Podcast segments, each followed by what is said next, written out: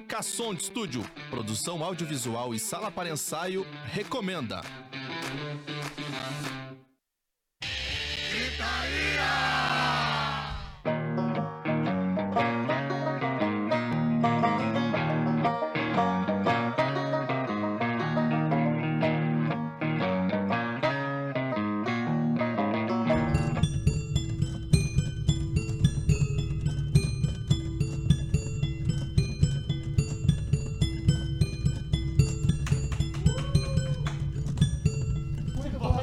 Beleza?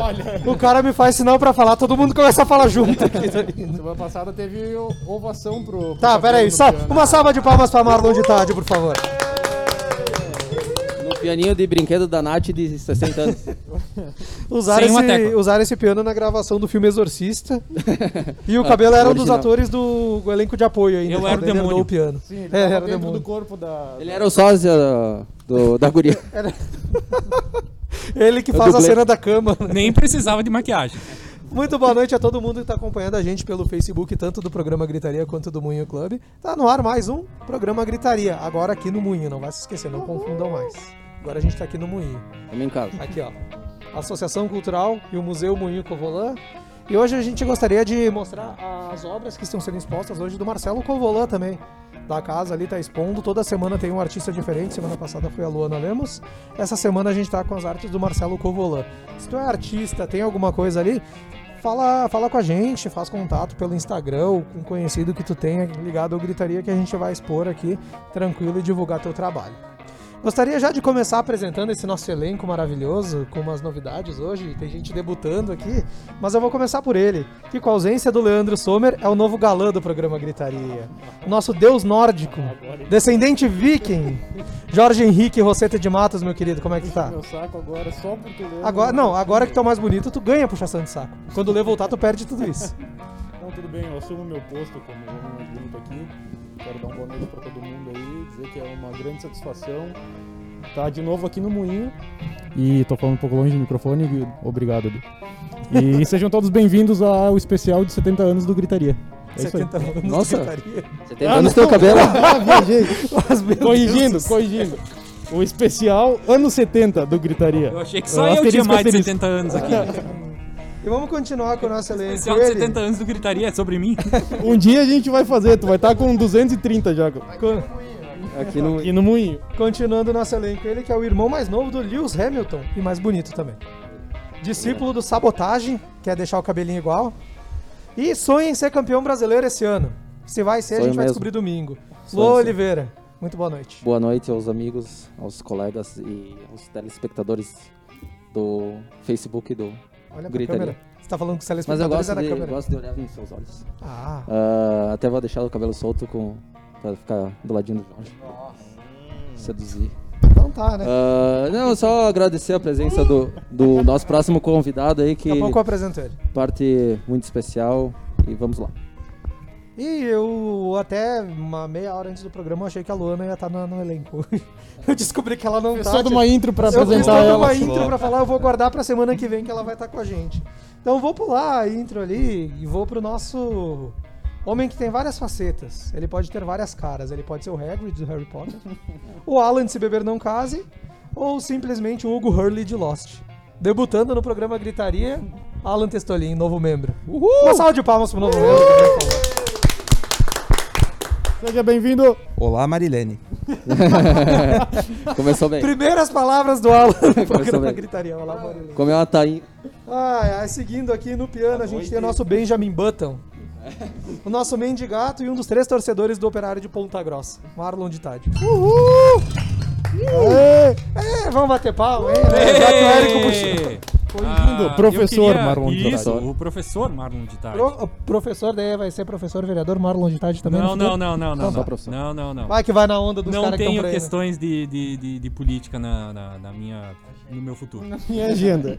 Ah, eu queria só, ah, já que a Luana não veio, né? Eu queria deixar um abraço pra ela e mostrar esse grande trabalho que ela fez. É, a arte da Luana. Essa arte maravilhosa. Teu presente da- de da- aniversário, né? Isso, meu presente de aniversário. E a, a arte da nossa artista plástica do grupo, né? É a gente verdade. tem uma artista Uma artista plástica no nosso plástica grupo. Olha Então, só, eu vou mostrar pra na- câmera na agora. câmera coisa dois, linda. câmera Talvez eu dois. tenha que chegar meio perto, porque senão não dá pra ler certo. Faz o que tu quiser, cara. O palco é teu aí. Isso aí. Antifascista tem que ser tudo, isso aí. Uh! Ah, agora merece as palmas. Le- lembrando que é só uma piadinha, tá? Não. As casadas, por favor, não. Não, não, Não mas pensem não no cabelo. não não posso dizer a mesma ninguém. coisa. Comedor de casada nem sempre, É. mas antifascista todo dia. Uhul, isso aí. Aê! Boa. Isso daí. E pra encerrar o elenco, eu perdi minha folha aqui da colinha. Pra encerrar o elenco, o nosso homem das câmeras, o cérebro por trás de toda a live, o cara que tem as pernas fortes, Eduardo Off. Boa. Uh. Uhul! Ajeita o foco, ajeita o foco. Hoje são muitas câmeras e hoje eu prometo não desligar o microfone. E hoje não vai ter a luta contra o holofote de fundo, né? não, também não. Galera, nessa primeira, o assunto do programa depois vai ser os anos 70 ou 70 anos do Gritaria, que nem disse o Jorge, cada um. Mas primeiro a gente vai ter um bate-papo breve aqui de introdução do programa com o Érico Razeira. Ele é da Associação Cultural Moinho Covolã. Tá nessa batalha há um bom tempo e vai dar uma atualizada pra gente. E Érico, primeiramente, muito boa noite. Obrigado por ter aceito o convite por estar aqui no Gritaria. É um. Opa, O microfone? opa. É, um, é um prazer quase sexual estar aqui com vocês hoje. Ah, o Lu até soltou o cabelo. O Lua Deixa- soltou o cabelo, o cara tá com uma camiseta aqui. É. Então, Érico, eu vou começar aqui. A gente vai fazer uma, um bate-papo aqui sobre como é que tá a situação. Cara, um assunto que a gente tava debatendo antes de entrar no ar aqui com toda a galera da associação que tava com a gente. É que saiu o parecer do tombamento provisório do moinho, cara. Queria que tu contasse um pouco pro público como é que tá essa situação, o que, que significa esse tombamento provisório e quais serão as diretrizes que vamos tomar. Ah, bom, gurizada, ah, hoje é um dia, um dia feliz para todos nós da associação, todo mundo que se importa pelo moinho, com a causa do moinho. A gente teve duas notícias boas. A primeira é que a gente ainda não foi comprado por nenhum milionário tio Patinhas da cidade. Ah, o- o- a primeira asta do leilão se encerrou hoje às 10h30 e agora, para delírio das fortunas locais, ah, o edital abriu a possibilidade do moinho ser adquirido por 50% do valor de avaliação, né?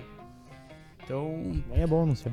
é, não, mas é- é- é- vem com é, vem com recheio esse, esse 50%, né? Vem com recheio.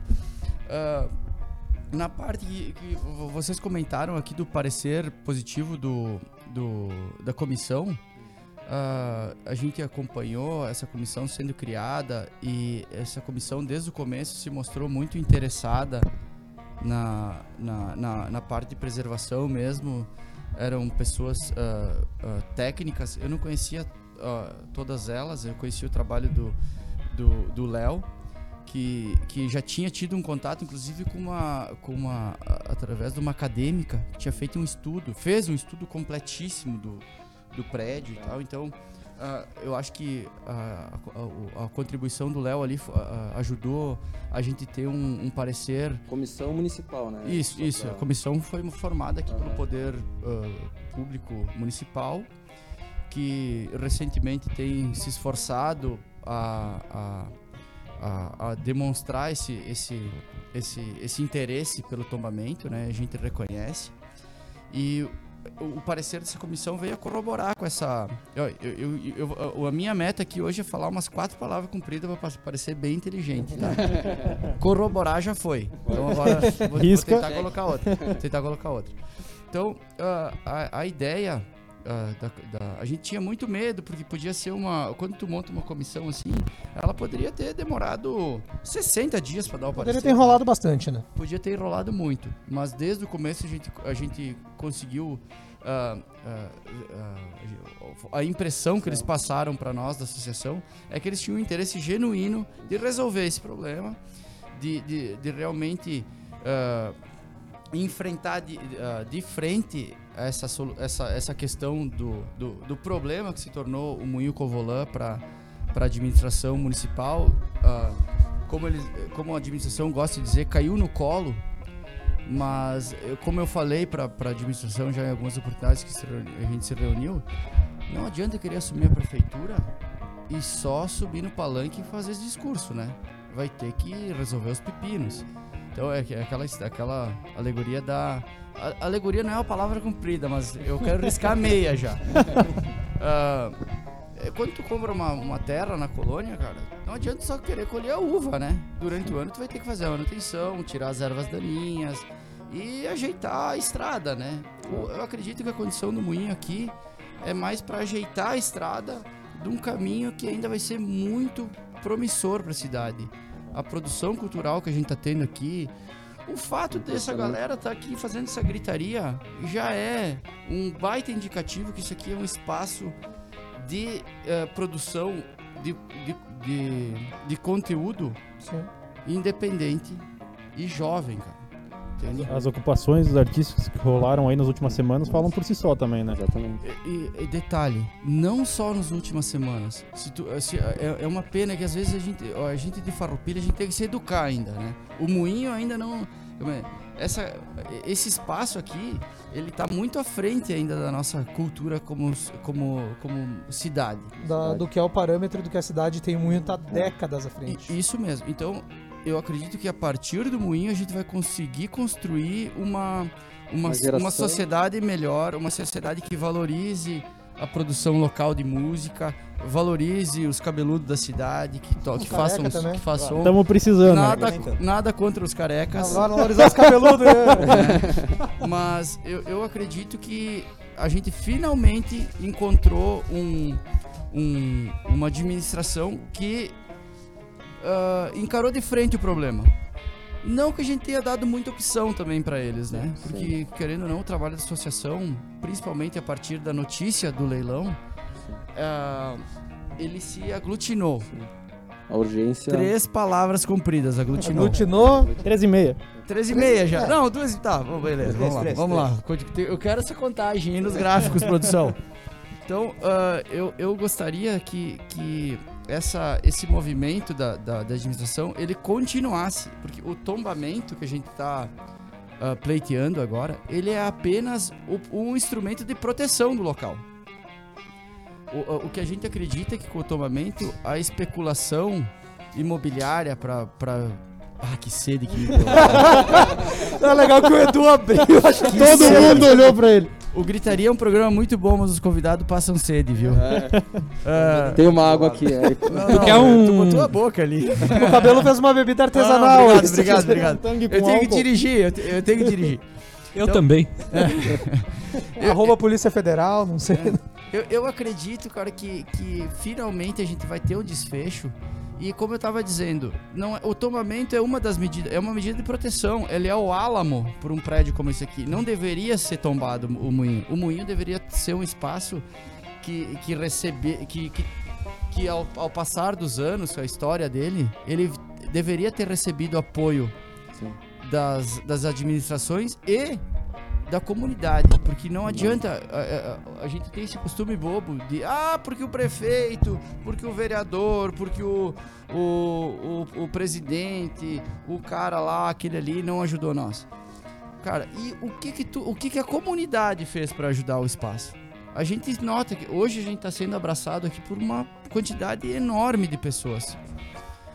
Técnicos, historiadores, pesquisadores, advogado, psicólogo. A gente tem a, Ana é nossa psicóloga, porque às vezes a gente precisa de psicólogo mesmo para entender as Exato. coisas que acontecem com esse processo.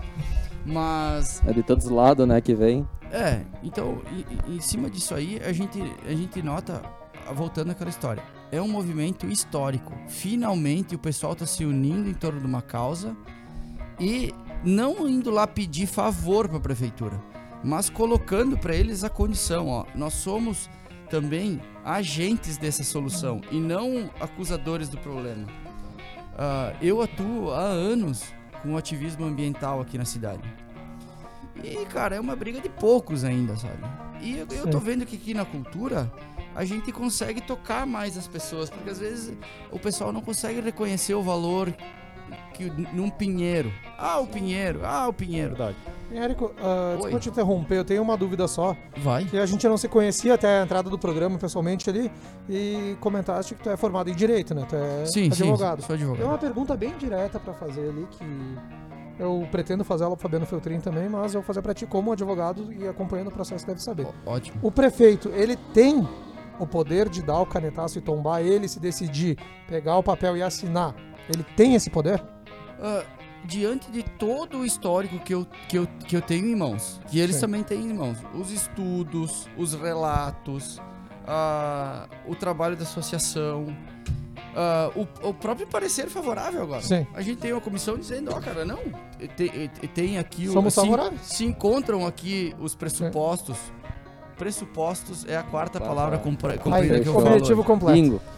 Zerei a vida agora. Então, ah, Mais uma de bônus. Mais uma de bônus. Bo- bo- tá, tá. Ah, na, na quinta eu bebo um gole da tua bira. aí. Seja lá o que for esse líquido verde. não faz para isso. menores. Isso é um tônico capilar, eu acho. Tudo bem. Dá pra mim, então. Então, ah, respondendo a tua pergunta, eu acredito que sim, ele tem o poder. Ele tem o poder. Agora, esse, esse, ele vai exercer esse poder para beneficiar a cidade ou ele vai esquecer esse poder e acabar beneficiando, quem sabe, um comprador interessado? Sim. Não, eu te fiz essa pergunta só porque quando a gente. Início do Gritaria, ainda acho que era nosso primeiro ano, a gente fazia numa. Na Web Putz, que era uma web rádio aqui da cidade. Não sei nem se tá ainda, não tive mais informação. A gente foi entrevistar o Clayton também, o antigo prefeito Clayton Gonçalves. A gente foi no gabinete dele, fez a entrevista e eu fiz essa mesma pergunta pro Clayton. O Clayton disse que o prefeito não tinha esse poder. Depois, conversando com várias pessoas, conversei com vereadores hoje em dia e tal, todo mundo, não, ele tem, ele tem, só que, tipo, ninguém na formação, sabe? Mas todo mundo ia entender que o prefeito tinha, né? E o Clayton tá gravado, isso daí tem no YouTube tudo ali, o Clayton disse com todas as letras, não podemos assinar, não temos direito a esse canetaço. Assim, pessoal que acompanha o Gritaria, a nossa legislação municipal de tombamento, ela é uma piada. Ela, ela é de 91 e não tombou nada. É o que a gente chama na academia. Ah, quase, é- não é tão longa essa, academia. Quem pensa que a faculdade de Direito é um negócio sério, né? Ah, a gente chama isso de letra morta. Porque ela, não, ela nunca surtiu efeito. E de 91 tem um 30 latim, anos. É um 30 latim. anos já. Ela, tem tá 30 lá. anos, ela tá obsoleta já. Ela né? tá lá e não serve pra nada. Já. Não, mas aí agora vem a parte cômica. A nossa lei de 1931 Meu Deus. ela prevê o tombamento compulsório. O que, que é o tombamento compulsório? É o tombamento a, a, a, a- que, que contraria o interesse do proprietário. Eu sou proprietário do Moinho Covolan e eu não quero tombar, eu quero especular isso aqui o máximo. E se o cara quiser construir um shopping aqui de 25 andar, 10 me dá em área construída ainda. Sim. Ah, o que acontece com esse instrumento do, do tombamento compulsório que a legislação federal ela, ela, ela coloca aqui pra gente? Que se tiver interesse público, que é o que a gente vê nesses gente estudos, é o que a gente vê no, no parecer da comissão, é o que a gente vê com o trabalho da associação, é o que a gente vê com a mobilização do pessoal. O preço, já, já tem o pressuposto ah, necessário para um tombamento. Tem interesse público, é um prédio histórico, tem produção cultural. Qual que é o problema de tombar? Sabe? Qual que é o problema? Ah, mas os parentes. Os parentes agora estão tão diante de uma situação de do, desse patrimônio valer um milhão e vem alguém oferecer 400 mil agora e tem que entregar. Então, É. qual foi a solução que pensou nos, nos herdeiros? Ninguém vai ganhar no fim. Não foi. É, por É, isso que sim. a, pre- a- a prefeitura, por isso eu quero dizer a prefeitura só para não, também não botar só na conta dessa daqui. Essa aqui tá, tá assumindo o pepino. Tem a antiga gestão também. Tem a antiga gestão que se escondeu atrás da briga familiar por, por, por valores para não dar o parecer do tomamento. Pra, pra ser bem sucinto, se acovardou. Não quis enfrentar, Sim, não sim, quis assumir a enfrentar bronca o e se escondeu. Tem as assinaturas aí, tu mostra as assinaturas pros caras, eles se enfiam embaixo da mesa. É, mas assim, graças a Deus que tem essa, esse registro histórico. Por isso eu digo, quando a gente conversa assim entre nós, a gente sabe que as chances de sucesso, às vezes, elas parecem mínimas. Mas aí dá uma reviravolta, a gente se anima de novo, dá um parecer. Por exemplo, a gente. O MP protocol- protocolou um pedido para adiamento do leilão. Sim. Eu digo, poxa, o MP municipal, sabe? Porra, que bom, né? Bom. Que legal temos o apoio do, do Ministério Público. Aí chega na, na, no- no- na, na vara ali pra de- decidir, Sim. O juiz, o que, que ele se atém? Ele se atém à questão patrimonial. Então, a questão da cultura, da Isso. preservação do patrimônio histórico ainda não é uma, uma, uma questão de primeira ordem para o município Prioridade. né? Então, esse movimento eu acredito que vai, vai contribuir para modificar essa, esse comportamento que a gente tem como cidade, como, como cultura Verdade. aqui, como, como aldeia, como o André gosta de dizer. A própria secretária de Cultura do Estado, a Beatriz, que, Nossa. que visitou semana passada aqui o Moinho, ela disse que a Serra Gaúcha, no Brasil inteiro, é a, é a região que menos ah, cuida dos edifícios, no caso, menos preserva ah, edifícios antigos, é o, até às vezes mais que as próprias capitais. Ah, é o, a região da Serra Gaúcha é a região que mais derruba prédio. O André Constantino deu esse dado até. Sim, que aqui a, só- a gente tá dentro, a gente tá na região do, do, do país que tem a maior renovação urbana. Isso. ah, ah, aí comparado com o que, eu não sei. o Tamanho, é, Mas é, é uma das áreas que tem maior renovação. O que que é renovação urbana, gente? É derrubar prédio velho e é. construir prédio novo. Sim, Érico, vou ter que te interromper, nosso tempo ali já, já foi consumido. Quer dar um recado final sobre ali? A questão do. Eu, eu, eu, o, o meu recado final é para Eu gostaria de agradecer ao pessoal que está se doando para essa causa aqui. Eu gostaria de conclamar ao pessoal que tenha. o- Conclamar a quinta, tem que beber a Puta bebida que aqui. pariu. É. Espera, espera, espera, espera. Deixa pra depois, deixa. Eu gostaria, eu gostaria de, de, então de, de, de chamar o pessoal que, que acompanha a causa para que venha aqui no Moinho e converse com a gente. É, é, nós não estamos, a gente, a gente como associação, a gente está fazendo um trabalho, gente, lindo. Não tem dinheiro aqui dentro, não tem partido aqui Não tem dentro. interesse próprio. Não tem, a pessoa, o pessoal tá se doando. Não, o meu interesse próprio aqui é que o moinho fique aberto para minhas filhas virem Claro. aqui. Eu tenho interesse próprio de, de manter o moinho aberto. Esse Claro. espaço aberto. Uhum. Porque a gente perdendo isso aqui, a gente perde a cidade inteira. Não é o Érico Razeira, não é o Gritaria que perde. Vocês têm um talento desgraçado. Amanhã depois vocês estão fazendo o Gritaria na web aqui com o convidado Raul Gil. Ah, meu sonho, hein? Como é que tu sabia? Mas até o negócio dos calouros ali atrás. Pois é, pois é. Então, eu acredito, gente, que, que esse é um momento histórico para a cidade, para a juventude. A causa do Moinho é uma causa linda. O pessoal que vem de fora, falaram agora da, da secretária de Cultura, a Be- Beatriz, ela subiu aqui, gente. Hum. Aí tu vê uma pessoa que ela é. ah, ela é. Ela se. Ela chegou num ponto da vida dela que ela tá para servir. Ela, eu gostaria que vocês entrevistassem ela um dia. A- a- o jeito dela falar. Eu tive o prazer de conversar com ela. Realmente é uma pessoa iluminada, assim, Ela- que ela tá no Um lugar certo, coletivo. na hora certa. Ela, ela foi extremamente atenciosa cono- conosco. Ela subiu de Porto Alegre aqui pra pisar aqui dentro do moinho, pra mexer nas paredes. Ela adorou esse espaço aqui que vocês montaram. Então, a- gente, tem esperança, tem Hein, Érico, gente é interessante boa. tu falar isso, que a secretária de Cultura do Estado Ah, veio aqui e subiu e entrou e tocou nas paredes e teve prefeito que nem colocou os pés aqui dentro. Né? É, é, ainda tem a chance de mudar, eu acredito, né? Vamos, to- vamos torcer pra isso aí. E lembrando sempre, gente, que a, a, a prefeitura, o prefeito, o partido, ele passa. A cidade fica. E nós somos a cidade. Então a gente tem que parar de reclamar de prefeito, de secretário, um de fazer a sua presidente e sair do sofá e vir ajudar. Porque senão aqui mais, no- se, não, se nós não tivesse aqui discutido, se nós não tivesse aqui batendo cabeça muitas vezes, isso aqui muito provavelmente já seria um prédio comercial com umas salinhas mais ou uma menos, lata cinza.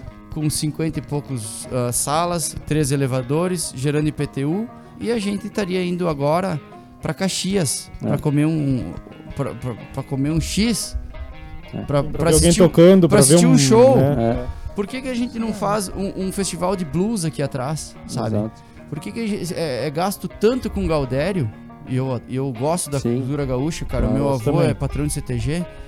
Por que, que a gente não. Por que, que em 20 anos de moinho não teve um festival de música ah, ah, farroupilhense aqui? Por que, que não teve um festival de bandas aqui que a prefeitura apoiou? É. Entende? A gente enxerga aquela Babilônia ser formada todo setembro aqui no, no, no Largo. Se aluga banheiro químico, se traz show, iluminação, segurança. Grita, tem gritaria lá Tem grita- também, mas não é boa que Mas não é nossa. boa. Não é boa que Tinha nem a nossa. faconaço. E aqui, e aqui com esse espaço todo, a gente tá, a gente tá abandonado. Abandonado não, a gente tá a Tá nossa sempre própria correndo, sorte. né? Sempre tendo que lutar o dobro Isso aí. porque não tem. O meu apelo, público. então, pra quem tá assistindo a gente é: levanta do sofá e faça alguma coisa pela tua cidade, porque a prefeitura tem problema suficiente já. Então, vem aqui, quer ajudar no moinho? Cara, senta aqui, tu vai ajudar. Se não sabe ah, fazer nada, vai pintar a faixa. Se não sabe falar, vai caminhar na manifestação.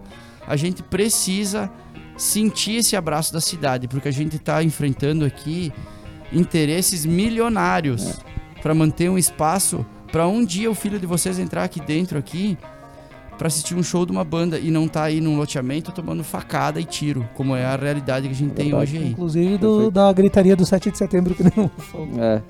Tem O... bastante lá, facada, tiro. é. Do 20 de setembro. Do 27, é. nossa. eu pensei- Não, o Ah, 7 hoje viajei, tá viajei. matando É. vocês, gurizada. É. Ah, tá. É esse líquido aí, ó. É. É esse líquido. Aquele líquido que- que duvidoso. não é pra criança. Érico, 7 de setembro ele dá tiro.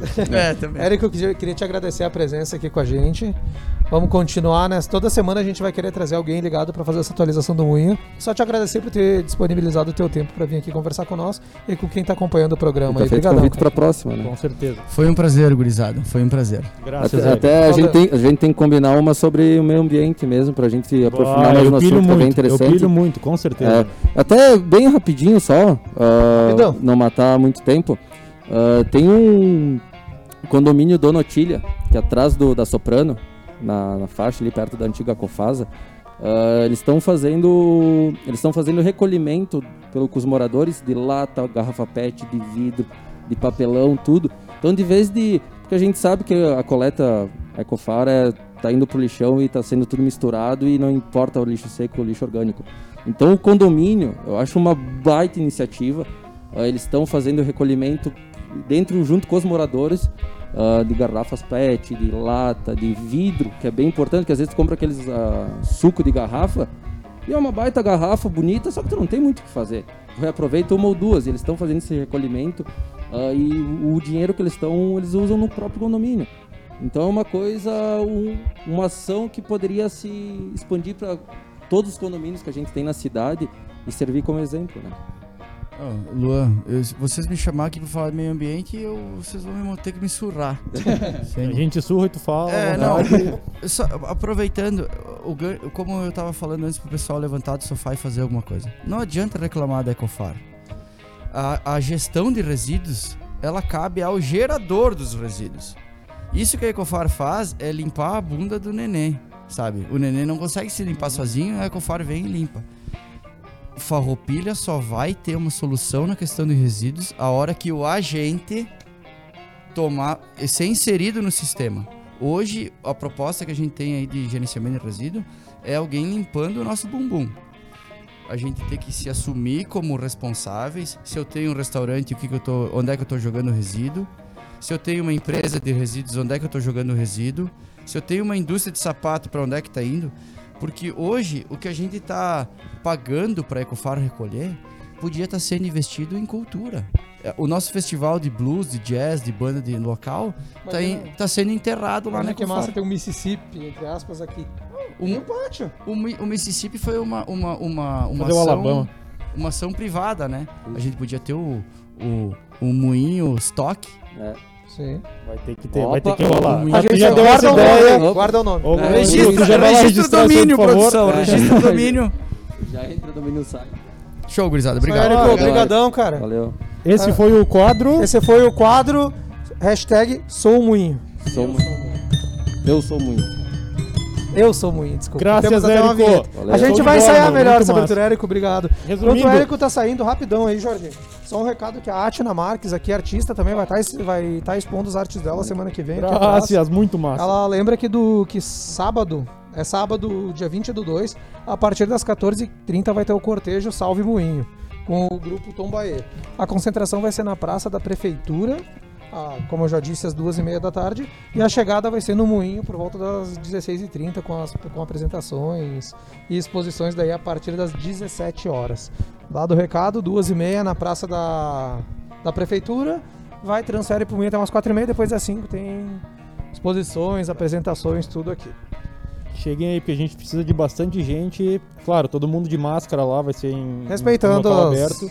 Mas quanto mais gente aparecer lá na prefeitura, nesse horário, né, às duas e meia, muito mais bonito vai ficar esse movimento todo. A gente depois vai vir aqui pro Moinho, vai ter, vai estar rolando várias, vários tipos de, de, de arte, sejam eh, exposições, sejam, seja as meninas da dança, vai ter capoeiragem, vai ter o, o batuque aí da galera do Tombaie. Vai ser muito massa e muito importante também para todo esse, esse momento que a gente está passando aí no, no Moinho, né? Isso daí. Outro recado que a gente quer dar, a gente tá falando desse assunto do moinho, saiu o tombamento provisório, a gente falou aqui de. Até o Érico falou que teve prefeitos que nunca pisaram aqui. Tá confirmado já. Na próxima quinta tem o programa normalmente. E na sexta-feira. Sexta-feira, dia 26, se eu não me engano. É dia 26 na próxima sexta, né? Isso. É, dia 26, às 18h30, vai ter uma live aqui no estúdio com o prefeito Fabiano Feltrin. Vamos abordar todos esses assuntos que está que tá correndo no moinho, as ações que a prefeitura está tomando, o que ele pode e o que ele não pode fazer. Fabiano Feltrin avi- ao vivo aqui no Gritaria na próxima sexta-feira, a partir das 18h30, no Facebook, tanto do programa Gritaria quanto do Moinho Club. Então, e, quem combinado. tiver, e quem tiver pergunta Quem- acerca do moinho, do, do Acerca do moinho. Manda pra gente que a gente vai fazer, vai repassar a pergunta e Qualquer dúvida que tiver pro Fabiano Feltrin, manda que a gente vai levar pro prefeito. O prefeito vai tirar todas as dúvidas que todo mundo tem sobre, vai dar o posicionamento dele, vai explicar nos mínimos detalhes tudo o que acontece acerca desse imbróglio que tá envolvendo o moinho, que todo mundo acha que, que pelo menos acho que tá acompanhando, sabe, que tá acompanhando o programa agora, sabe do que se trata, né? É, e é importante a opinião do, do Fabiano, tanto quanto o prefeito, tanto quanto o artista, né? O Ah. nosso prefeito é artista. É, ele tem mais lembrado. tempo de, de carreira como artista do que como político, né? Então. Inclusive, já tocou aqui no Moinho. Inclusive Inclusive, foi no tá- aniversário nosso vestido de Elvis já, né, É. É verdade, é verdade. Né, então Vamos lembrar dessa história pra ele semana importante. que vem. Ele não vai lembrar. Ah, Participei do, do aniversário daqueles guri lá. Entrei numa festa lá. Mas enfim, galera, vamos pro nosso assunto principal, que a gente. O papo com o Eric foi tão bom que era programar 10 minutos e a gente ficou 30 aqui. É verdade. A gente não sabe controlar tempo, mas o papo foi bastante produtivo, muito informativo e tal. O, é, o Edu tá pedindo pra ajeitar a câmera ali, eu acho. Toca um som dos anos 70 aí no Enquanto- piano. não, não, enquanto o Luan, eu vou dar uma introduçãozinha, a gente já começa. Eu vou dar a introdução, o cabelo faz um som e a gente começa o debate, pode ser? Fechou. Então, galera, usando o rock nos anos 70, ele se dividiu em dois principais segmentos: os sons pesados e rebeldes contra a inovação que era mais ou menos bonitinha do disco music, que transformavam as grandes casas de rock da época em discotecas. Que os anos 70 é os embalos de sábado à noite, o filme lá, todo mundo Fever Night Fever. lembra o que, que é. Dos grupos rebeldes, o som pesado deu origem ao heavy metal em bandas como Black Sabbath e Judas Priest. Ah, na mesma leva surgia na, em Nova York, nos Estados Unidos, um punk revolucionário que contava com bandas como Sex Pistols e Ramones. Ah, do outro lado, nas pistas de discotecas, David Bowie e Elton, é Elton John, né? Tem que ler aqui, tá? É o Elton John surgiam e se tornavam o grande antagonista, para não dizer vilão, ao rock da época. E é sobre essa década, a de 70, que a gente vai tratar hoje. 60 semana passada, 70 hoje. Cabelo, por favor, faça as honras.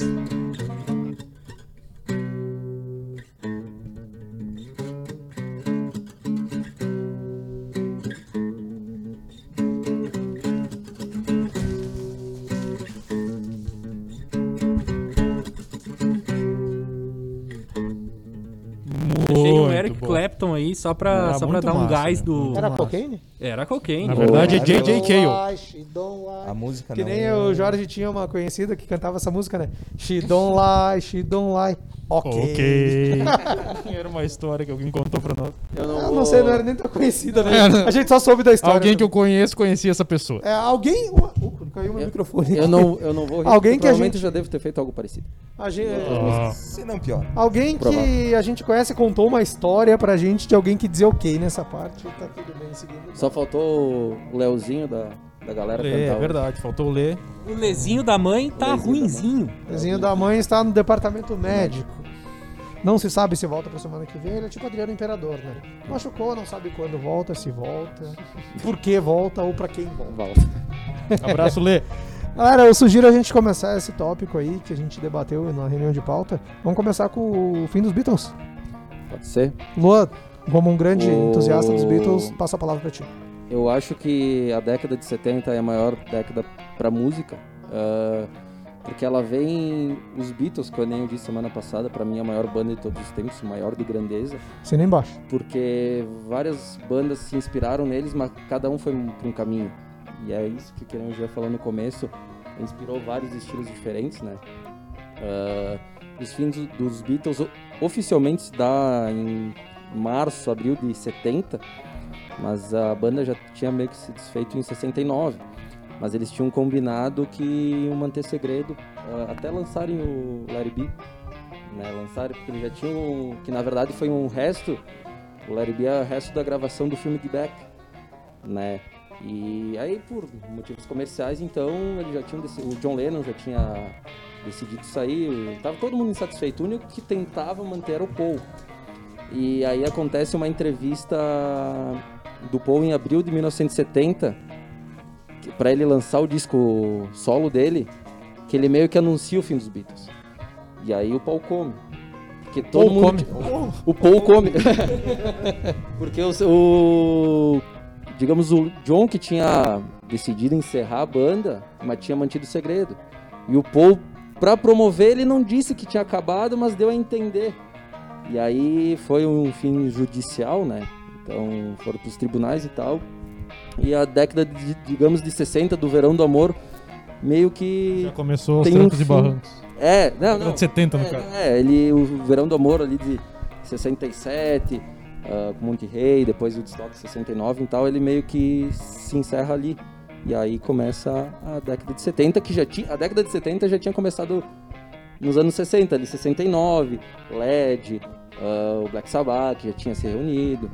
Muita banda já tinha Não começado. tinha lançado nada. Lançou em 70 Isso, exato, isso. cravado. Era, o Lembrando, LED até tinha lançado em 69. O, o prime- LED, o sim, primeiro. o- Black Sabbath. né?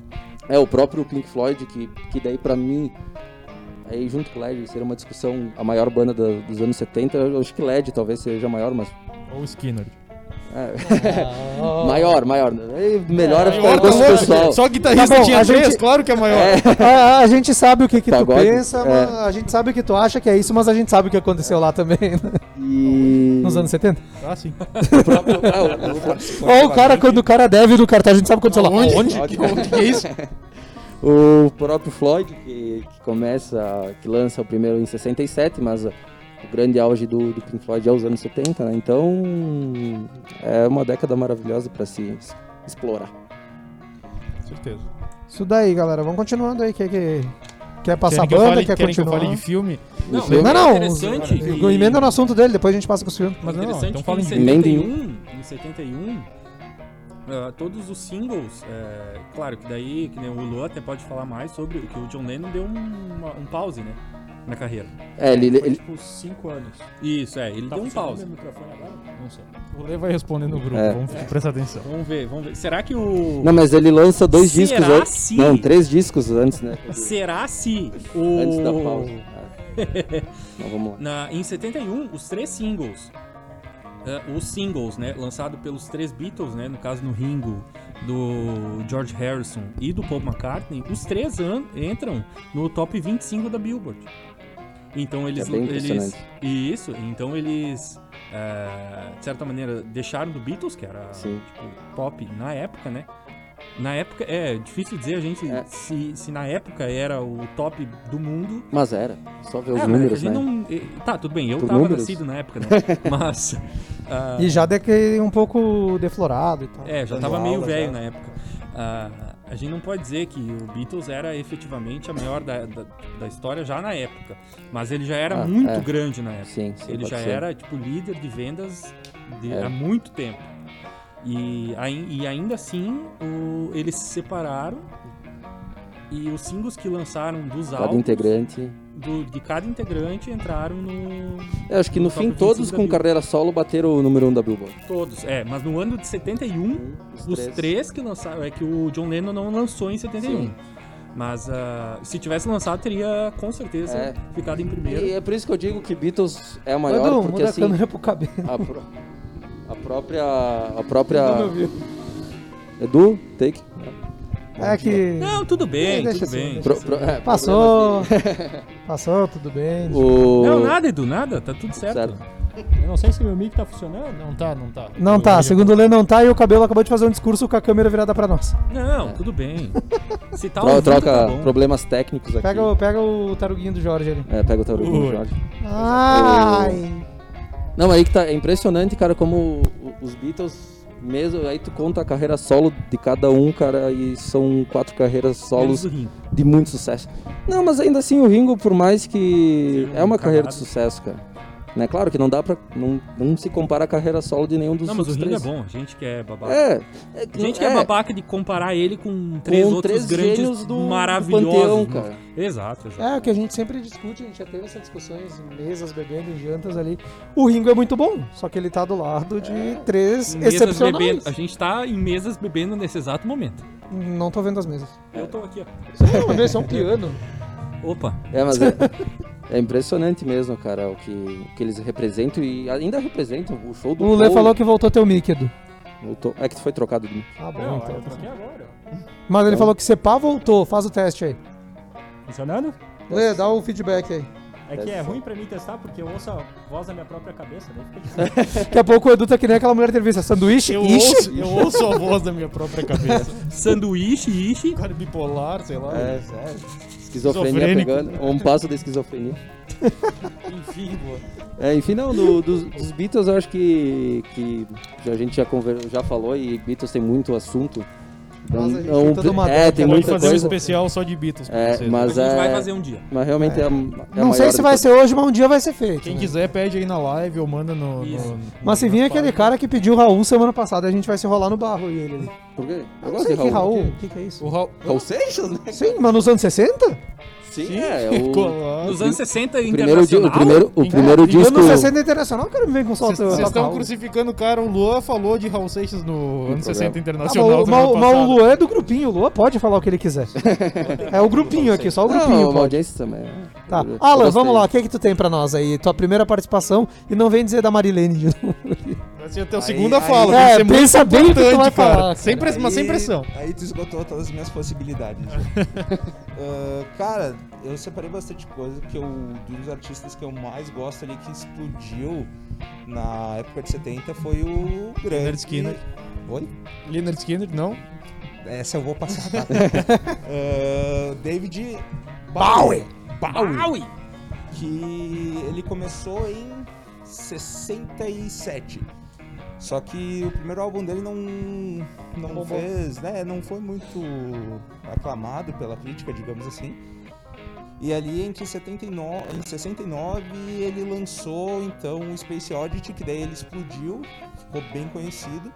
Mas foi ali a década de 70 que mais marcou pra ele, na verdade, que em, ele lançou o The Man Who Sold the World, não- Que- Depois é gravada pelo Nirvana nos anos 90. que eu não sabia que era dele até começar a ouvir ele. Eu não sabia, eu comecei a ouvir o Nirvana, daí eu fui pesquisar também descobri que era dele.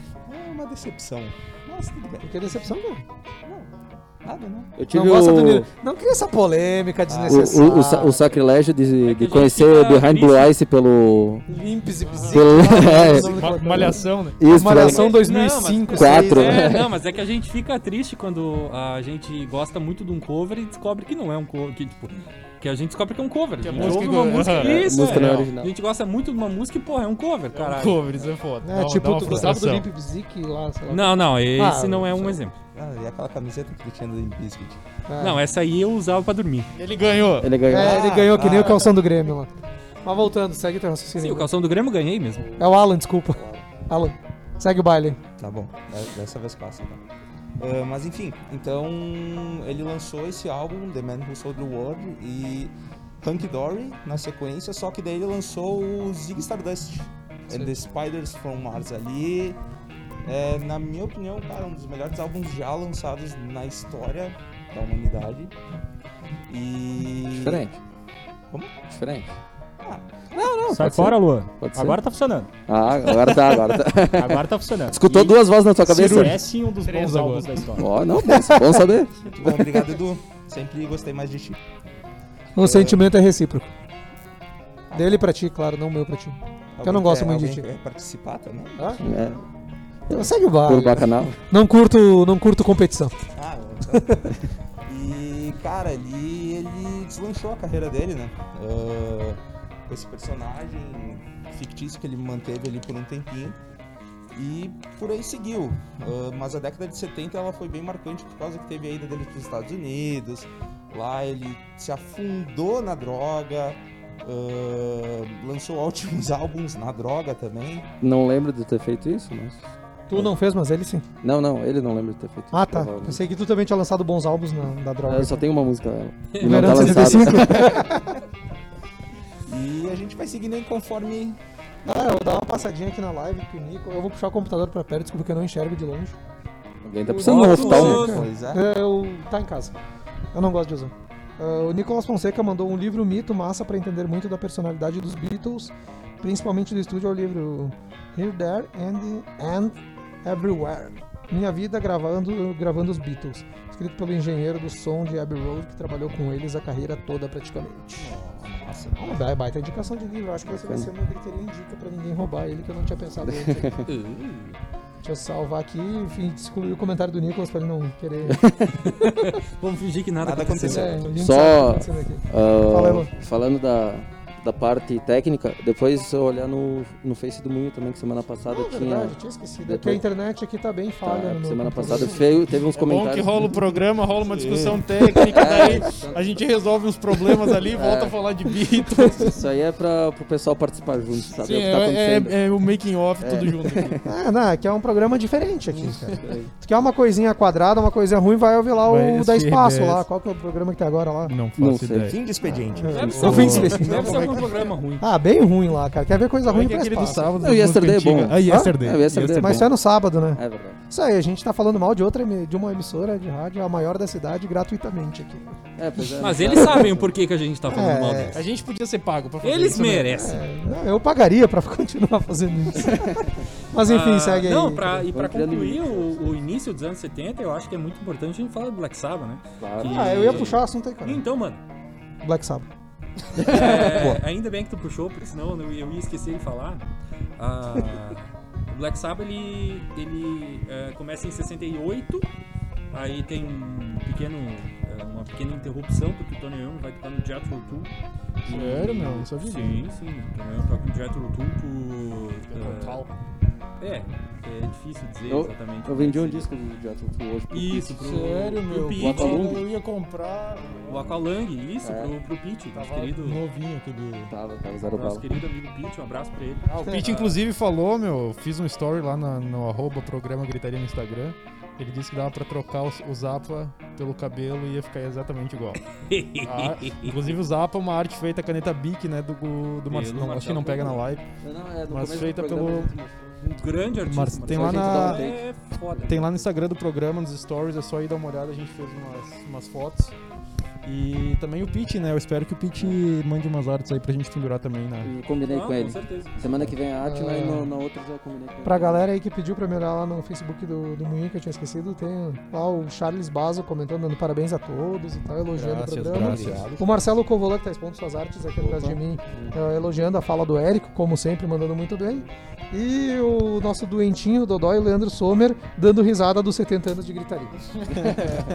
Vamos chegar lá, Ale. Ma- eu- É, eu- nem- nem até que o todos, né? Marcelo tá o lezinho da mãe. Marcelo, parabéns pelas artes, é Muito impressionante. E agradecer o presente, né? Ah, Aqui, é. ó. Frank. Presente Você- do Marcelo pra programa. Gritaria. Não, vai. O empregado do Tá pensando em levar pra casa, né? Mas tudo bem. Não, não. Todo nossa mundo decoração. tá pensando, mas vai ficar aí pra sempre. Nossa decoração. É o empregado do mês. Ah, e Volta concluindo, Black Sabbath, ah, né? Isso, concluindo. Ah, ele, o Tony faz exatos dois shows com o, o Jethro. Ah, ele não, não é que ele não se acerta muito com o Ian Anderson, que era o, o líder e o dono, efetivamente dono da banda do, do Jethro, é porque ele queria fazer a banda dele, né? Ele queria ser o, o cabeça da banda dele, ele não queria só ser mais um de uma banda holofotes. grande. E aí ele volta e compõe o Black Sabbath, e daí eles lançam, ah, eles gravam é, em 60, no final de 69 eles gravam o primeiro álbum, em- é, intitulado também Black Sabbath, e por uma jogada de marketing eles lançam, inclusive foi minha indicação da semana passada, eles lançam no dia 13 de fevereiro de 1970, Tudo se adiantou que era um uma né? sexta-feira 13. Eu me adiantei. Isso, era uma sexta-feira 13. Então o Black Sabbath ele Com tinha aquela, toda- com aquela capa lá. caiu Exato, ele muito, tinha. e- exato, porque a ideia do Black Sabbath era exatamente essa. Era Ó, só uma- interromper e já continuar. O Lê tá mandando aqui no WhatsApp de casa pra te segurar o microfone mais perto, sendo muito baixinha a tua voz. Isso aí. Pode Continua, deixar. Leandro Sommer. Foda-se, gordinho. Ah, Tu tava com esses palavrão guardado desde a antiga emissora, né? Não podia nossa, falar, né? Nem me fala. Bah, e eu não paguei nenhum centavo no jarro do, do palavrão. Ninguém, ninguém Porque eu pagou. Ninguém me segurei. Não, claro, ninguém pagou, mas vários deveriam Ficaram devendo. Ah, e, e no- como o Black Sabbath tinha uma, sonor- uma sonoridade de uma. é, como se fosse um filme de terror, né? Aí eles. Uma jogada de marketing ainda da época da Black Bear Studios, que era quem gravou o, o primeiro álbum deles. Ah, eles, eles fizeram né, aquela, aquela jogada de marketing de vamos jogar no. Vamos, vamos lançar no dia 13 de fevereiro, no, no dia, numa sexta-feira 13. Quando é que é a próxima sexta-feira 13? Ah, é em fevereiro. Não, então vamos lançar em fevereiro. Vocês vão fazendo o show, vocês vão fazendo o show com as músicas aqui, né, que tem. E no, no, no dia 13 de fevereiro a gente lança. E aí lançaram o primeiro álbum, ele não, não vendeu muito bem inicialmente, né? Mas deve ter sido. Deve ter sido, não. Imagina o impacto que foi, né? O Lê sempre Nossa. fala disso, alguém pegar aquele bolachão, com aquela Nossa. capa numa sexta-feira 13. Isso, imagina Botar tu, tocar. tu coloca a primeira música, começa uma tempestade, assim, e um sino no fundo. E de repente vem aquele trítono absurdo, assim, no começo. Como é que era o sino? Ficou igualzinho, né? Ah, tu, Eu senti que era o sino que tava aqui do meu lado. É, eu sei, é, a igreja tá tocando sino ainda, né? E aí eles lançam esse primeiro álbum e é curioso que quando eles lançam o primeiro álbum, eles já têm o segundo álbum gravado. o, o álbum Paranoid já tá gravado. É, é, tipo, todas as músicas eles já tocavam. Antes de lançar o primeiro álbum, eles já tocavam as músicas do, do segundo álbum. Que eles não tocaram porque elas não tinham uma aparência comercial boa. Né? A gente pega, por exemplo, era o- totalmente novo. é, exato, o War Pigs. O War Pigs tem 7.30 minutos, 7.30 segundos, né? Pesada. né? É, 7 minutos. é, e, tipo, a- até então não se, não se, não se comercializava músicas Uma de tão- música grossa, né? É uma música grossa, né? É uma música. é, é uma música violenta, né? É, não, mas eu acho que é uma boa definição pra ela, porque ela é pesada, ela é. Inclusive- encorpada. Era pra ser o nome do álbum, né? Não sei se vocês viram o Isso. post que a Karen fez hoje de tarde, justamente sobre isso. É, sério? War Pigs era pra. tipo, Era pra ser o Era pra ser o nome do álbum, Isso. do, do disco, e a Isso. capa era pra ter a ver com War Pigs. Que Isso. é um. É um soldado, soldado. com rosa com uma espada. E aí do nada a gravadora resolveu mudar o nome pra Porque Paranoid. Paranoid era uma música que vendia, tipo, comercialmente inovadora, com era, certeza, né? era, era razoável. Como né? diz o Lê, o primeiro punk, talvez. É, sim, de certa maneira. Até. Não, não diretamente, mas de certa Não diretamente. forma. Né? E aí, em 1970, o Black Sabbath lança os dois, tipo, os dois primeiros álbuns e com certeza absoluta os dois álbuns principais da carreira deles. Eu não, eu não vou dizer que são os dois melhores álbuns, mas eles são assim, ó, definitivos para formar o o estilo e o heavy metal. Eles são assim, ó, o, o- é- isso é uma opinião minha, daí eu vou estar sendo babaca de estar falando porque Se tu tá falando, é tua opinião, obviamente. Se tu Não, não, é falar, que tu vai Black continuar, né? Todo mundo já te acha um babaca, babaca ninguém ainda. vai pensar pior do que já Exato, pensa. po- pode ser. A Black Sabbath já é, tipo, minha banda preferida. E o, o Paranoid já é o meu álbum preferido. Mas o álbum Paranoid, pra mim, ele é assim, ó, ele não tem uma música ruim. E ele é uma pedrada do começo ao fim. Do primeiro segundo ao último segundo, ele é uma pedrada e ele definiu. Daí foi o que te inspirou a começar a tocar? Foi, foi, foi. Foi o, o Paranoid. E quando tu pretende Esse começar? é, é o maior pra ti? É o maior. o maior de todos. Isso é histórico, pô. Todo programa vai ter isso dessa Vai ter uma conversa. piada que só pouca gente vai saber a E referência. eu acho que quem sabe a referência tá sentado no sofá, se pá. É falar? só vocês assistirem o, o vídeo do, da entrevista do Skylab, do Júpiter Maçã com o Skylab. O programa Matador de Passarinho. É, E só que preparem pra piada- desligar o cérebro pra, pra assistir. Não vai dar pra continuar vivendo depois disso. Mas alguém citou aí da. que acho que o Lê falou pra ti, tu comentou agora no Papo com o Cabelo, do surgimento do punk, do punk rock ali e tal, a primeira banda punk. Cara, daí eu quero trazer um, só um adendo aí, tirando das bandas e trazendo pra revista Cream, que foi. ah, ela já existia, daí fechou e na década de 70 ela retorna, né? Era, foi a primeira revista segmentada pro rock, cara. E ela que cria termos nas matérias que ela escrevia sobre. O termo punk rock foi a primeira vez usado na revista Cream. E o heavy metal também. Não, eh, não tinha. Ó, os caras estão se mandando recado por papel ali. Tá, tá, tava sendo discreto até tu falar. Não, mas pode falar, tá- cara, não tem tá- problema. Tava off da câmera. Não, não, pode falar que tu precisa. Edu off. Já falei. Ah, tá. Obrigado, Gil. Ah, seguindo daí, foi, não tinha o gênero conhecido como punk rock até então não sair na revista, cara. E tem uma matéria que é considerada um divisor de águas pro jornalismo, inclusive, que uma repórter dessa revista, ela vai fantasiada num show do Kiss. Tudo com a, com a maquiagem, com as roupas, segurando uma guitarra fake lá e participa do show inteiro como uma integrante do Kiss. Depois ela descreve num, num artigo lá da revista como é a experiência de estar tá dentro de um show de rock de verdade lá e tal. E, cara, essa revista ela é considerada, ah, como é que eu posso dizer, um divisor de águas da cobertura da música e tal dos anos 70. É só, é só lembrando que o Kiss uh, copiou descaradamente o Ney Grosso. De novo essa história? Já foi comentado em programa? Você explica aí porque eu não entendi. É, Tu nunca... tu trouxe o assunto, agora Não, desenrola. não, eu achei que era de conhecimento de todos. Não, que há uma teoria que o, que o Kiss copiou o Ney Mato Grosso no estilo, nas pinturas. Os secos e molhados, né? É, perdão. Ah, mas se a gente vai pro campo da teoria, tá É, o Michael não- Jackson, o Hitler e o... Não, não, mas é que tipo... E agora, quem mais que foi Não é com o- o Mas não é de agora. Que mora na, na Argentina? Estão tudo na Argentina ali reunidos. É o não, Elvis e o Hitler. Não, mas já na época... E o Maradona chegou recentemente. Que, que o Kiss tinha se inspirado no Secos e Molhados, no estilo. Eu nunca tinha ouvido essa, mas É, é tem, tem. Tem uma semelhança Tem, na, tem. na pintura facial, pelo menos. É, E seguindo nesse, nesse comentário do, do Jean, tem o filme Almost Famous, que é lançado só em 94. Ah, Então tu não pode falar aqui, né? Infelizmente, anos aqui, 90, ano- aqui é 70 anos do Gritaria, né? Ah, ele é lançado em 94, mas ele se passa na década de 70, que é um. ah, um- um- é, não dá pra dizer que ele é crítico, porque ele é um adolescente. mas enfim, ele é um pseudo-crítico de música que ele acompanha a turnê de uma banda na época, que é uma banda fictícia, né? A Stillwater. ah, durante o, a turnê que eles fazem no, na, na- na- nos Estados Unidos.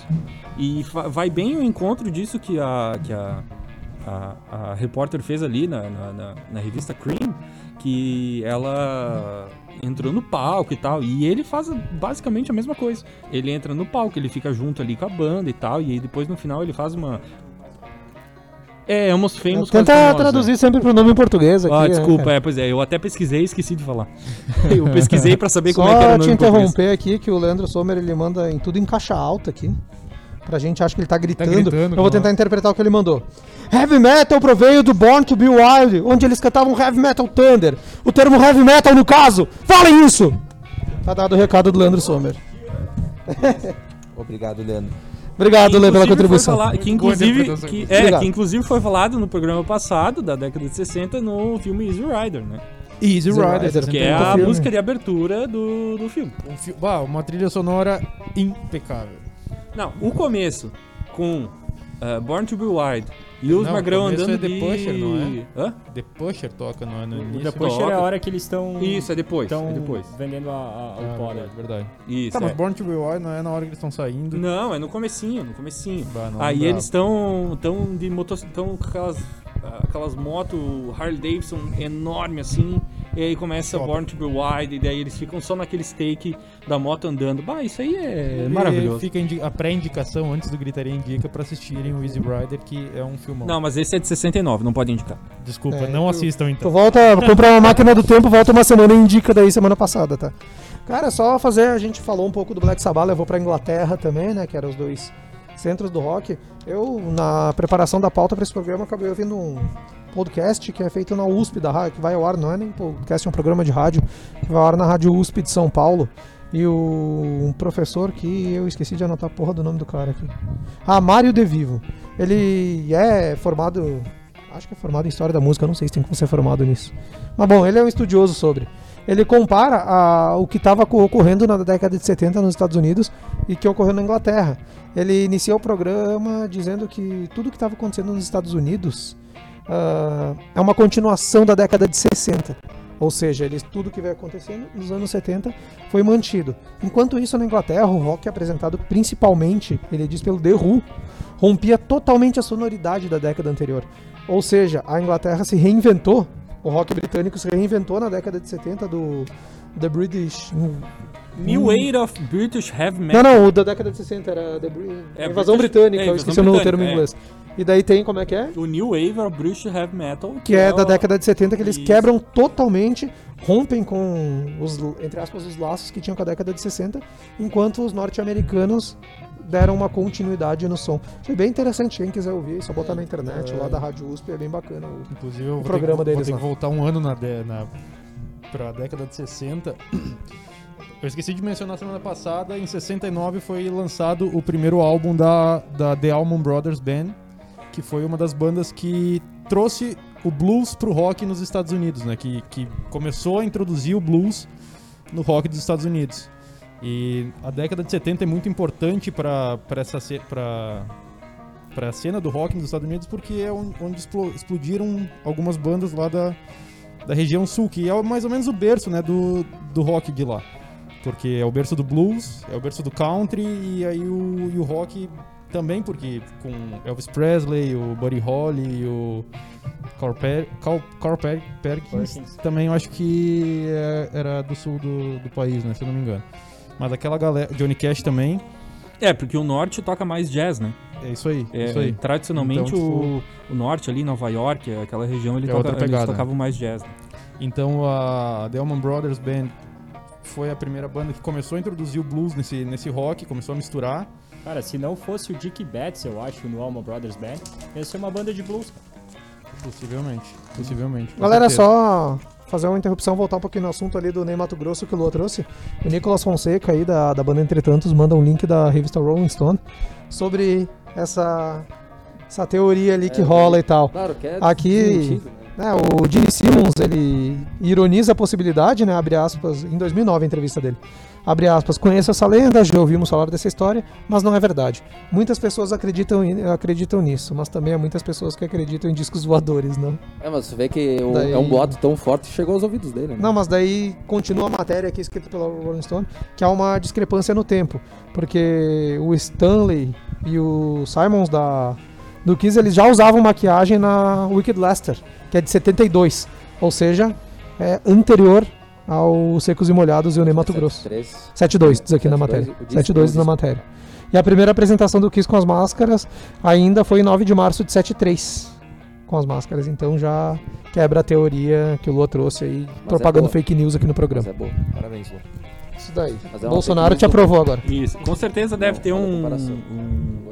O cara inicial aí que, que propagou isso, que a gente ainda não descobriu quem é, mas a gente vai Vamos descobrir. chegar na fonte, vamos chegar na fonte. É, foi o Eduardo Bolsonaro que começou com isso.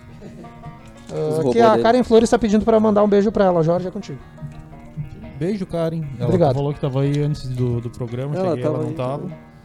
E. Ela tava aí antes do programa. Ah, eu queria ter dado- mandado um abraço pra ela a hora que eu falei do, do link que ela postou hoje da história do, da capa do, do Black Sabbath. Aproveitando e mandando um abraço para nossos espectadores aqui junto de nós. Não, é pra falar. Ah, tá, tá proibido? Não, não pode dizer. As duas anos aqui. O nosso brother, desculpa que eu esqueci o nome. Beleza. O Mike, perdão. O nosso brother, mas eu esqueci o nome dele. Ah, não, não, não, brother da associação aí que tá, tá na, na luta junto. E aí. tem o Luciano também, ele não tá aqui O agora. Não, Luciano já tava foi. aqui, onde é que foi para o Luciano? É, cara? em Ele já- algum momento. ele Ele foi foi embora, ele tá. Ele cansou de ouvir o programa. Ele foi embora? Ele foi embora Pois, antes né? do Não foi programa. embora antes de começar. Ele foi embora antes do programa. Ele mandou mensagem se podia assistir o programa, foi embora antes de começar o programa. Ah, não tá legal. Ficou entediado com o nosso papo antes de começar o programa, beleza? Então tá, segue o baile ali. Ah, vamos entrar Quem que tava falando antes de interromper o acaba- Jorge? acaba-. Ah, Acaba, acaba. Deixa eu pensar onde eu tava agora. Enfim, Brother. 69, Allman Brothers lança o primeiro álbum, dá uma, uma, uma avivada, meio que cria uma cena ali no, no sul dos Estados Unidos. Ah, depois, alguns anos depois, surge a, a Lynyrd Skynyrd, né? E a Marshall Tucker, que são, eu diria, que são os pilares, né, do, do, do Southern Rock, né, do rock sulista americano. A, a Allman Brothers tendo uma pegada mais blues, a, a Marshall Tucker tendo uma pegada um pouco mais country, misturando com violinos e tal, com, com os mandolins e tal, uma sonzeira também. E ali no me, mesmo meio que fazendo um meio de campo ali, misturando né, um country, misturando um blues, misturando um hard rock, um- fazendo um som. Eles queriam fazer um som diferente do que, que quando a Allman Brothers deu início a, a banda ali, as gravadoras curtiram o som, né, deram miraram os holofotes ali. Inclusive a gravadora ofereceu uma uma, um contrato pro Ronnie Van Zant, que era o vocalista do Skynyrd, e ele não aceitou, na mesma gravadora da Man Brothers, e ele não aceitou porque ele queria. Não que ele tivesse algo contra a Man Brothers, muito pelo contrário, ele era muito fã do, do, do Greg, do Dwayne Allman, mas ele queria uma, uma pegada diferente, né? E não assinaram. se, se comparar. né? É, isso aí, ele, que- ele sabia do potencial, porque ele, tipo, eles eram, apesar de, de não. Nem, nem todos ali serem músicos realmente eh, de estudo, acho que o único que era de fato era o tecladista do Skinner, mas todos eles eram muito bons e todos eles ensaia- ensaiavam muito, e então a banda era afinadinha, né? Então a banda começou a fazer muito sucesso ah, tocando ao vivo, toca- tocavam covers de, de Cream, tocavam ah, Clapton, acho também. Depois lançaram o primeiro álbum deles e acabaram. abriram até uma turnê pro The Who, quando o The Who fez uma a turnê nos Estados Unidos. E. né, vários álbuns ali até que chegou o fatídico ano de, de 77, onde né, estavam em turnê, tinham conseguido com a gravadora um, um avião meio de, de qualidade duvidosa, né, com uma deixamos assim. mecânica meio. E Defasado. defasado, porque às vezes. Arcaica. Estavam voando, de repente uma, uma turbina começava a pegar fogo. daí, Não, tá tudo bem, nós vamos Tá bem de boa. Os caras lá tomando Os caras trago cara e pegaram o avião dos kamikazes japoneses da Segunda Guerra. É verdade. Ah, Bela referência. aí foi ne- nesse, nesse período aí que o Artemus Pyle, o baterista, entrou Optimus na banda. Prime? Na banda. E inclusive ano, ano retrasado ele lançou um som, um som, um filme, onde ele relata, né, ah, como foi estar lá no momento do acidente, quando caiu o, o- o avião do Leonard Skinner. Como um dos sobreviventes, ele gravou um filme narrando essa história, né? Pra quem quiser, pra quem tiver curiosidade, né? Não é um, um filmão assim que não. Mas é interessante pra, pra conhecer a história da banda e mais especificamente esse episódio aí do, do acidente, né? Onde morreu o Ronnie Van Zant, vocalista, o Steve Gaines, guitarrista que tinha acabado de entrar pra banda e uma puta revelação. E a irmã dele, que era uma das backing vocals, mais o, motor- o piloto do avião, copiloto e mais um A banda galera- Foi empresário de turnê deles também, né? empresário de turnê, acho que morreu também. Acho que Morreu uma galera. 13 pessoas no, no avião. Bah, o número total eu não vou É, lembrar. mas a história é bem punk, porque o avião cai no meio de um pântano lá no, no Mississippi. No foi? Mississippi. No Mississippi, né? E aí o. o. A história é uma barbaridade, É, né? e aí os dois, dois sobreviventes ali foram atrás de ajuda e entraram numa fazenda pra, pra procurar ajuda, enfim. Imagina. Foram recebidos à base de tiro. É, o próprio, É. o próprio Artemus Pyle foi um, foi um Foi um deles, foi- né? Ele acho que ele até, a full até no- acho que ele toma um tiro, se não me engano, no braço. É, sim, ele caminhou a full no, no- nesse pântano aí até conseguir ajuda, porque tava todo mundo lá, né, em pedaços no, no- local do acidente. Mas Quando ele achou a fazenda mais próxima, imagina um, um hippie cabeludo, barbudo, é, tipo, chegando numa fazenda lá no meio do nada, sangrando. Aí o cara, né, apontou a arma e disse, não te, não te aproxima, né? E ele, não, Sim. sei lá, estava meio apavorado, Não. em estado de choque, continuou andando, o cara deu um tiro no braço dele. É o Aí Bop, depois o é cara- tira, depois pergunta. É, isso aí é, O tipo, o Lê tá mandando- Sul, né? O Lê tá mandando aqui no WhatsApp que desse acidente do Leonard aí era pro ACDC ter ido também, né? É, ele me conta essa história aí, cara. Eu nunca cheguei a ler de E a fato, fonte? o próprio Lê que... que... É. Monte Helvética? Não? Não, não, eu. Mas dizem Eu já li alguma coisa, o- até ia comentar, mas como eu não tinha certeza. aqui, eu- segundo o Lê, deixa eu- O, um dos caras do Leonard convidou o Malcolm, mas um deles que eu não sei qual tinha medo de avião. É, eu Informação sei, completa, Eu acho que não todo de si, mas tipo, algum integrante, mas como eu não tinha certeza, eu também não, mas eu li alguma Tinha, coisa então, parecida. É, foi convidado, tinha medo. O cara tinha medo de voar, provavelmente deve ter dado uma olhada no, É. na aeronave também. É, Até teve a questão é, do acidente do Buddy Holly também, que. Que teve um. Depois ele fez carreira também, mas agora O esqueci. Elon- ah, inclusive eu também vou querer. Ah, o Elon James foi? Elon. James. James. Como diz o Luan. tam- é, enfim, não, também era pra estar no avião do Buddy Holly. Galera, caiu e- fechamos uma hora de programa. Não estamos acabando, tem mais um Sim, pouquinho é. ainda. Vou dar opções de assuntos de bandas pra gente debater agora. Oba. Calma. Pink, a camisa do Lua Pink Floyd. Daí a gente tem que falar. Eu acho que tem que falar de Iron Maiden. Ah, é, e de LED. né? Vai ter Led Zeppelin. Cadê minha folha aqui, caralho? Tá Aqui, qual que eu tinha, tinha separado? Acho que Tem que falar um pouco de Van Halen também. Motorhead e ACDC. À É, vontade, tá, qual que tu então. quer? O Luan, qual que ele vai escolher, será? Ah, não, é. Vamos pra- vamos falar falar. de Pink Floyd, né? Pink Floyd, então. Eu tenho que falar de Pink Floyd. Ah, como a gente já tinha comentado antes, o primeiro ah, LP do, do Pink é de 67. Ah, não vou citar o nome porque. O Edu, como é que é o nome do primeiro disco? 67. Sim, o nome. The Piper at the Gates of Dawn. Muito obrigado. inglês. Cara, das coisas mais aleatórias que eu vi na minha vida, o String acaba de entrar no estúdio. Pois é. ele, e o- ele e o Ipo, os caras mais aleatórios da banda. Ô, Cabelo, pega uma cerveja lá pra mim. Ah, enfim, o Pink Floyd, então, ele, ele já lança três CDs nas décadas de 60. E, mas o auge do Pink Floyd começa, então, em 71, com, com Medley. Lança- ah, quando eles lançam o Medley, que tem a deliciosa Echoes, que tem 22 minutos. E depois eles lançam o The Dark Side of the Moon, que é o disco que ficou mais tempo na Billboard 200, que ficou de 73 no lançamento dele até 1988. Então é um absurdo. Ah, Estima-se que vendeu 45 milhões de cópias. Sempre um número tanto quanto tu não pode ter certeza absoluta, porque nem todos os países contam de uma, de maneira correta, né? Então tem alguns países do esse número é conforme as vendas de alguns países do- da Europa e dos Estados Unidos. Então pode ser que esse número seja maior, né? Mas são 45 milhões de cópias de um, de um álbum maravilhoso, tudo uma estética que eles criam em cima, uma história. A, a famosa teoria, que na verdade não é uma teoria, eu acho que é um fato que sobrepondo o filme do Idiota. O Mágico de Oz, né? Até tem no YouTube já legendado. Sim, Ou- né, explicando. É isso, explicando. É bem, é bem interessante porque tem muitas coincidências do, do disco e do filme. Depois, em 75, eles lançam Wish You Are Here, ah, que também é outra pedrada.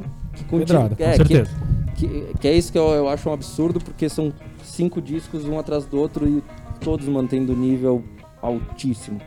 Então, então 75 tem Fio, 77 tem o Animals, que são cinco canções só no disco e músicas de 18 minutos, 16, né?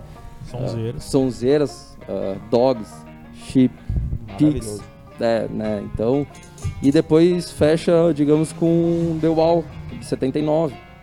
Né? Então, a cada dois anos eles lançam um disco melhor que o outro. Ah, que alguns de nós teve o, o prazer de assistir o show do Gilmour e do Waters, que são os representantes ah, oficiais e ah, do Pink Floyd hoje, né? Na verdade, até o, o- Nick Mason também tem um, um tributo que ele faz dos primeiros álbuns, que também é muito bom. Deve ter o show deles no, no YouTube. Então, assim, é músicos sensacionais. Gilmour, um dos maiores instrumentistas de todos os tempos. Waters, um dos maiores letristas. E é diretor de espetáculo. Porque o show do Waters, a ideia dele é o espetáculo também. Não só tem não, a O show do música. Waters é a, a fotografia maravilhosa. É, A exato. estética é. A estética que ele, que ele cuida, porque o Gilmore é a pura emoção musical mesmo. O Waters ele vai no apelo visual O também. Waters é aquela lá que, tipo, uma música que é meio batida. É massa, mas é batida, que é Another Brick the Wall. É, Ah, pra todo mundo. Quem tava no show, acho que Full. daqui. Eu, tu e o Alan tu também tava nela. Ah, o Edu. o Edu. Ah, o Edu é um bosta. Ah, Só porque no WhatsApp ele acabou de me chamar de bosta, eu queria retribuir o, o elogio ali. Ah, cara, a hora que tem aquelas crianças, elas estão tudo dançando lá e quando para. Com uma máscara na, máscara, na elas cabeça. tiram e abrem com a camiseta lá escrito Resist, em inglês resistência e tal. Né? Só de tu falar eu tô arrepiado. Porque assim, é uma música que é. Depois é- passa lá no meu apartamento que a gente conversa. Mas é que é uma música que é batida mesmo, cara. Mas a hora que começou a tocar o refrão e as crianças tiraram o capuz da cabeça e começaram a cantar. Não, falando sério, só de falar, cara, eu já fico arrepiado. Até eu comentei não. com a Karen semana Cara, passada. eu- eu É come- absurdo o nível de Eu comecei emoção. a chorar nessa hora, É, foi o único hora do show com que eu certeza. chorei. Sim, eu chorei no show. É, não, eu Acho que não fui o único também. É, daqui. não. É, mas não tanto quanto o cabelo no show do Não Gilmore. tanto quanto o cabelo no show. O show do Gilmore, o cabelo. Mas nessa hora as eu arrepiei, que a tua sensação que tu falou, eu me arrepiei e comecei a chorar, cara. É verdade, é. Uma sensação emoção. que eu não consigo colocar E eu só queria palavras, dizer cara. que eu chorei bastante no show do Gilmore e tem motivo. É. Não, aí tudo Pisar bem. teu pé, Copy-paste Gabriel. Pisaram no pé do cavalo. não. Abraço pra Mas- Fabi. Sim. Abraço pra O- Fábio Peste, Avenida Paulo Broilo. Mas, É, cara, mas- o, show, o show do Aders é, é um espetáculo É. completo, cara. É um circo de soleil, assim, tipo, um- Nossa. né? Cara, a hora que começa a tocar Pigs e É. a gente tava lá e aquele porco começou a voar em cima de nós, ninguém veio. O Luan tem um pedaço do porco em casa até hoje. Tem um pedaço do porco até mundo Não, hoje. eu não tenho. Ele falou que ia me dar um pedaço até hoje eu não Pois é, tu não levou? Não levei, porque Bah, eu tava então- de mudança na época, tu falou que eu Tá, esperava mudar. então tem que pegar lá em casa. E Garoteou, né? Se mudou faz seis Pegar- meses. é. Mas realmente, Eu ainda nem terminei o, de montar os móveis, espero o, come- o começo de Dogs também, o estádio fica tudo na escuridão. Sim. E aí começa a tocar as sirenes assim, e, e um estéreo. ah, o- no telão começa a subir a fábrica, que é Sim. a capa do Animal. Ah, cara, aquilo é maravilhoso. né? velho. E, cara, tu- é um telão de 70 metros de largura. E, e a qualidade daquela a imagem qualidade nem, parecia que nem a minha TV tem aquela qualidade. Uh, nem a minha TV tem aquela qualidade, tu vê. Pois tu vê o padrão do sujeito, né? Não, mas é real, porque um telão de 70 metros Sim, tem é, aquela mas qualidade. E, enfim, Não, todo o não espetáculo que é realmente. É, o Pink Floyd. Aí. Aí eu acho que pode ser uma discussão de ser a maior banda de todos os tempos. A melhor, desculpa. Eu, minha Qualidade, É cara, fala válido, melhor. válido. É, porque, bah, é muito. Cada um tem seu absurdo. gosto, óbvio, É. cada um vai achar uma. Nem sempre a que tu gosta, a tua preferida Claro. é uma- é a melhor tecnicamente. né? É, bah, eu acho que tecnicamente. Obrigado pela moto que passou aí agora. Isso. É, claro Mas, que música eh, é tu só percebe, técnica, mas. Tu percebe a questão muito é, traumática da gente nessa, nesse, nesse programa. A, a maior parte de- de- dos integrantes tem a sua banda preferida formada na década de 70. É, É verdade. Então como é que a gente vai dizer? O Lê tá caçoando o Jorge aqui do Circo de- do Soleil. não fui eu que falei. É, eu não sei, mas segundo o Lê falou Circo do Soleil. Mas não é assim? Circo de Soleil, acho que é. De Soleil. Ah, mas vai se catar. É, o Nessa- tá falando, não sou eu. eu é que o cara tá em casa sozinho, ele quer participar, eu tô trazendo as mensagens Ah, o, tá o. Gordo tem uma coisa que a gente tinha que falar, que inclusive eu coloquei na pauta pra ele falar, como ele não veio, a gente não vai falar, que é o ICDC. ICDC formado em 75, 77, não sei, foda-se, o Gordo não tá aí, ele não pode me falar corrigir. Olha, tudo que britânica quiser falar ou de se me manda que eu vou ler. nada. É, Não acho que vai. O pri- Primeiro do Não Silva vai. é 73. Eu vou desligar teu microfone. Tu não vai desligar porra Eu vou. nenhuma. Pô, mas Ah. ele é, o Lê é ligeiro, meu. Ele deu um jeito de colocar o ACDC na pauta antes, falando do acidente do, da esquina. É, O Lê é o Ozzy e o ACDC, ele nunca perde a chance de citar, né? Ah, mas é curioso como todo, todos aqui têm a banda, sua banda preferida formada em 70. É verdade, é verdade. E- é, eu, eu então, acho. pra te ver como a década de 70 bah, é uma barbaridade de importante. Duas delas, né? né? Porque até 72 acontece o final da, da Creedence, né? A gente falou semana Ah, passada sim, sobre o, Claro, o claro. início do Creedence. Foram quatro, quatro ou cinco aninhos ali de banda. É. Um material muito foda produzido, todos os álbuns. E em 72 É. eles encerram, acho que é o Mardi Gras, eu acho que é o No último. Mardi Gras. Em 70, 70 ou 71 eles lançam o Cosmos Factory, né? Isso. Que hoje tem uma. O John Fogerty tem uma banda que é a. É Fogerty, Fa- Fogerty Factory, eu acho É, que é, na verdade é o grande. Sim, ele é o. o, o A Creedence- cabeça do. Que inclusive, né? Cabeça, já, já voz falamos e- isso no Gritaria, já contamos Isso. história, tivemos outros programas. De quando. Obrigado de novo. Obrigado. Mas a pessoa De tá quando ele foi. aqui. Tentaram Eu acho que o processar pessoal ele. sabe que a gente tá, tá É, de gravando e eles passam de É propósito. o pessoal Ah. da Espaço e da Sonora Quem quiser barulho. passar aí e dar uma buzinada pra mostrar que tá ouvindo gritaria, fica à vontade. Aposto que né? é o Rogério Portolã ali fora. Tá bom. Enfim, aí em 70, deixa eu confirmar, 71 é lançado também o primeiro álbum do ZZ Top, né? Com certeza, uma Pegou todo mundo de surpresa que todo mundo esqueceu dos ZZ Top Os nossos pauta, né? queridos barbudos. dos nossos queridos barbudos. Outro pessoal do sul. Pessoal do Sul, com certeza. Sim, texanos, né? Eles lançam o ZZ Top First Album. Eu sou o. Depois eu acho que o segundo é o Real, Real, Real Grande Mud. E depois os Três Hombres são. O Três Hombres. Três Hombres são três álbuns muito fodas pra começar uma banda, com certeza. Quer completar? Não, eu ia dizer Led Zeppelin. Não tinha. É, o Led Zeppelin final de 69, início de 70. Ah, é, mas é. Aí, por isso que é uma. Eu, pelo menos, é, é difícil. Semana passada, acho que eu Olha, falei segundo, que. desculpa só te interromper. Segundo a fonte que eu catei aqui, a informação, que eu imprimi aqui na folhinha aqui, aham. ah, Led Zeppelin é o maior nome dos anos 70. Não, é, foi o que eu, eu falei semana Não. passada. Ah, É, não. Va- vamos confiar na folhinha do G. Alguém mais fez uma folhinha? Então É, não reclamo. o... Ah, é, maior eu não sei em, em 70 termos de é vendagem, porque eu. Não, não. É. Vai da questão da opinião de todo mundo, né? É, não, mas- O tem Pink Floyd, na opinião década de bosta, 70, né? lançou seis álbuns. Convenhamos que tem gente que tem opinião bosta, né? Tipo tu, assim. Uns, Obrigado. uns mais que né, de graça. O- O cara tá começando Absurdo. hoje. Ele... O É. cara começou hoje, a primeira palavra dele foi eu e Marilene, velho. Ah, eu Bom, gostei. eu Eu- achei a melhor, melhor- referência do que, que vocês fazem É, aí. não. Vamos falar a verdade. Foi melhor que a por minha quando eu comecei, que eu não sei qual foi. Pois- Porque eu tava lembro. bêbado. O... É, mas é que o LED, cara, é Também tô agora. 69, o 1, o primeiro. É depois o. né? Oi? Acho que é 68. Não, ele é lançado em Não, 69. é 69, os dois É. primeiros. Ele é lançado em 69. Ah, e depois em 70, ah, se- Os, 70. dois, os dois primeiros em 69, depois o- 70 o 13 em 71, 70 que é e o- o 4 em 71. Bah, que barbaridade. Que é um absurdo do disco, que aí, se eu não me engano, vendeu em torno de 40 milhões de cópias. Né? E depois tem o House of the Holy Isso. e depois o duplo. Physical Gravity, É, que daí são seis discos. que é uma barbaridade, uma que- atrás da outra. É, que daí eles. eu não sei se eles experimentam mais que o Floyd, mas eles, eles vão. Eles experimentam, eles saem mais da zona de conforto ah, mas é que é um pouco diferente. É. É, não, mas é que tá, eles vão do, os, do ah, blu- da bluseira vamos- rock and roll do primeiro. Vamos trabalhar só uns quatro primeiros.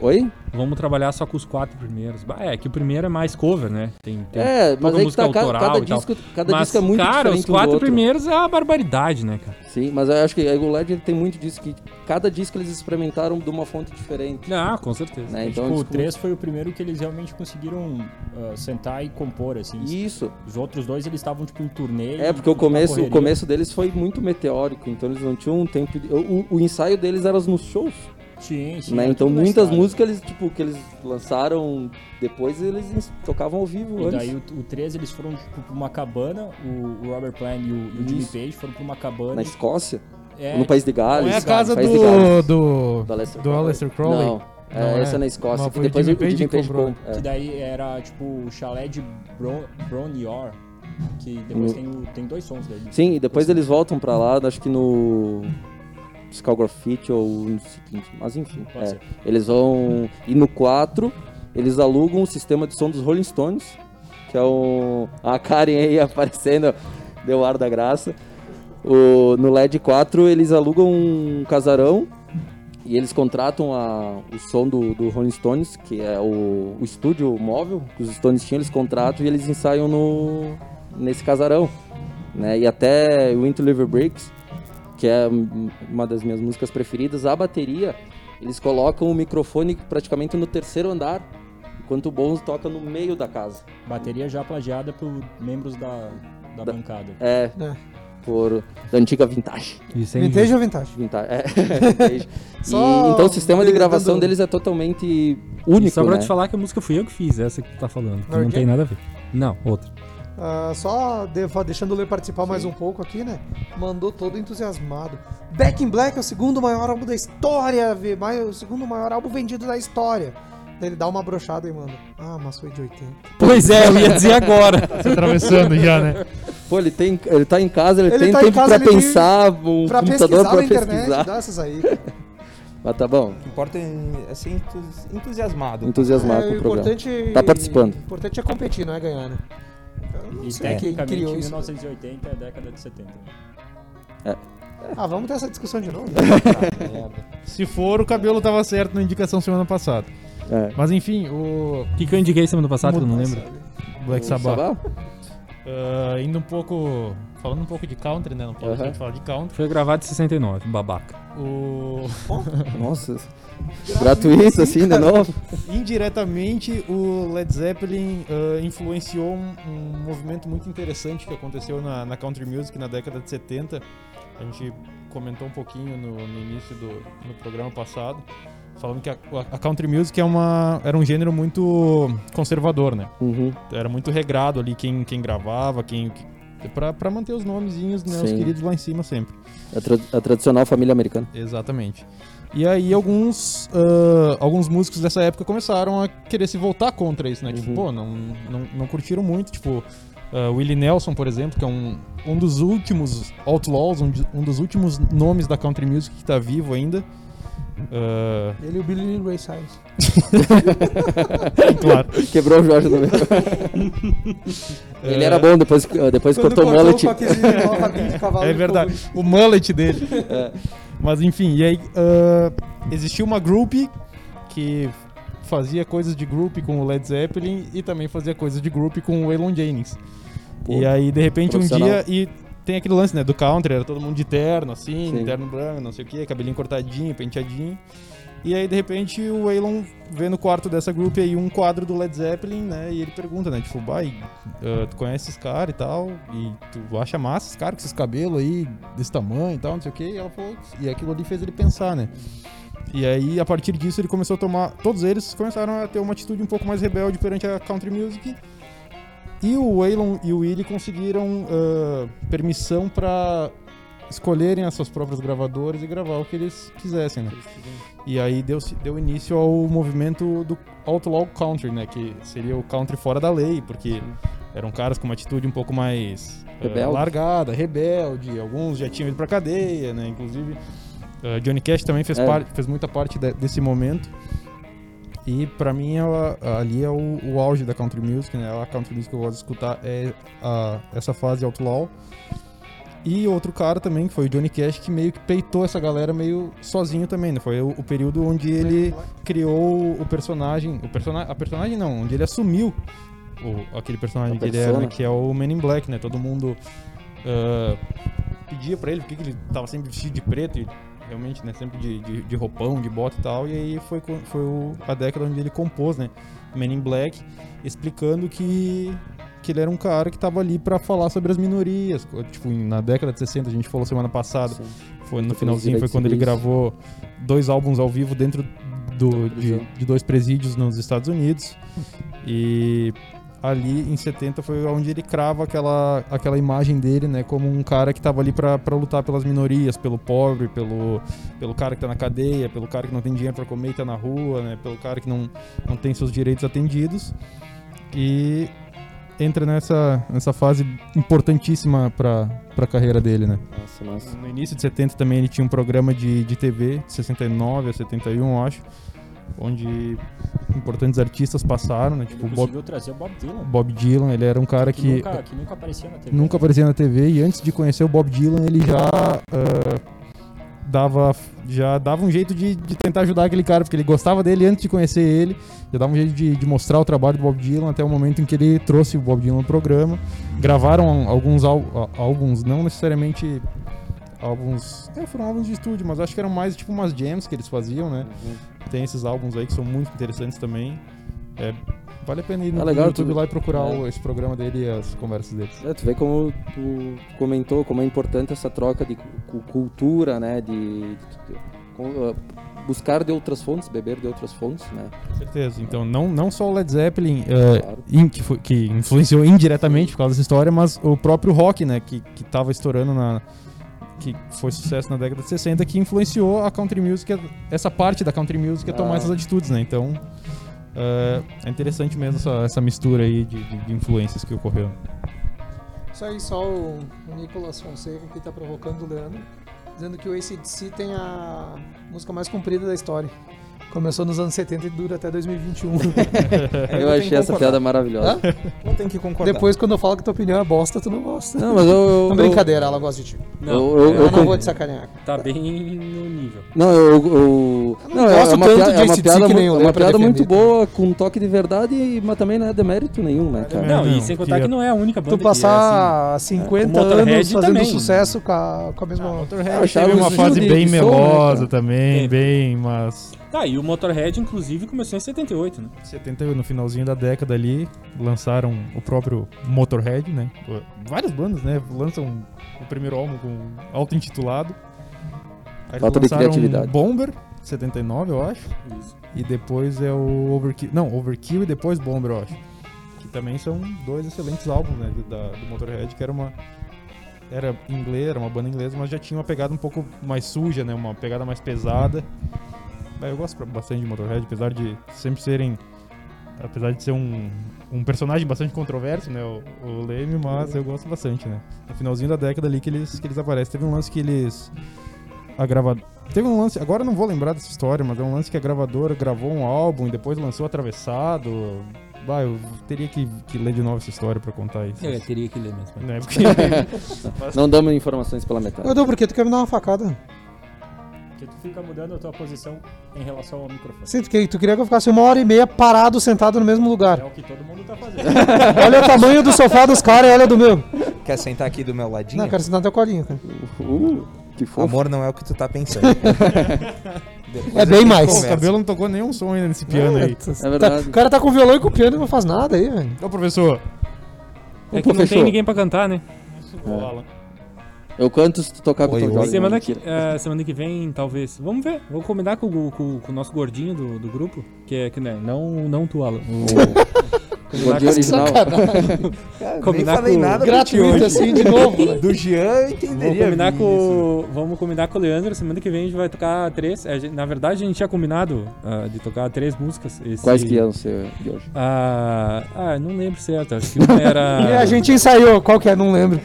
É, mas Ia- é que ia sair bom. eu e o Leandro a gente já toca há tanto tempo que a gente já, só no olhar, a gente já sabe um de um. ah, que delícia isso, É, hein? que Só, amor no só, olhar, só só naquele no troca olhar. de olhar. Desde Sabe o tempo que da é- vintage, que é aí, né? amor de verdade, Só né? no olhar, assim, ele olha pra mim, eu olho pra ele, eu já sei que. Um a gente completa tá o outro, Apesar assim, de vocês não assumirem, é amor de verdade isso aí, né? Isso, é quase alma gêmea.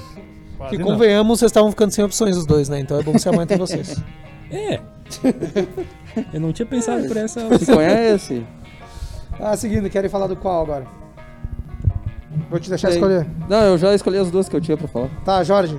Ah, agora estamos fechando, não sei É, né? já é ó, uma hora já e chegou pouco de programa. aí, dá pra gente falar um Só pouquinho de passadinha filme, pra né? Iron Maiden, então, só pra não deixar passar. É, eu não sei nada É que sobre o Iron Maiden. Maiden vai Não ser. sei nada. Ah, ô, Não, mentira, eu É sei que o Iron informações Maiden- confusas É, e não mas aí que exatas. tá, É o- verdade, eu também não. Não, eu fui, Iron não, Maiden eu go- de gosto, 70 mas. Tu não pegou teu certificado de 70. conhecimento depois É, do não, não E peguei. cinco? Tu não vê Senai. Pois é. É que o Iron Alan, Maiden. Alan, vai lá, movimento brilha aí. Punk. Movimento Opa. punk, vai lá. Ah, é Muito bom. Agora, punk, você é também. no Rio de Janeiro, vai. bem legal, valeu. Valeu, Rio é de. Janeiro.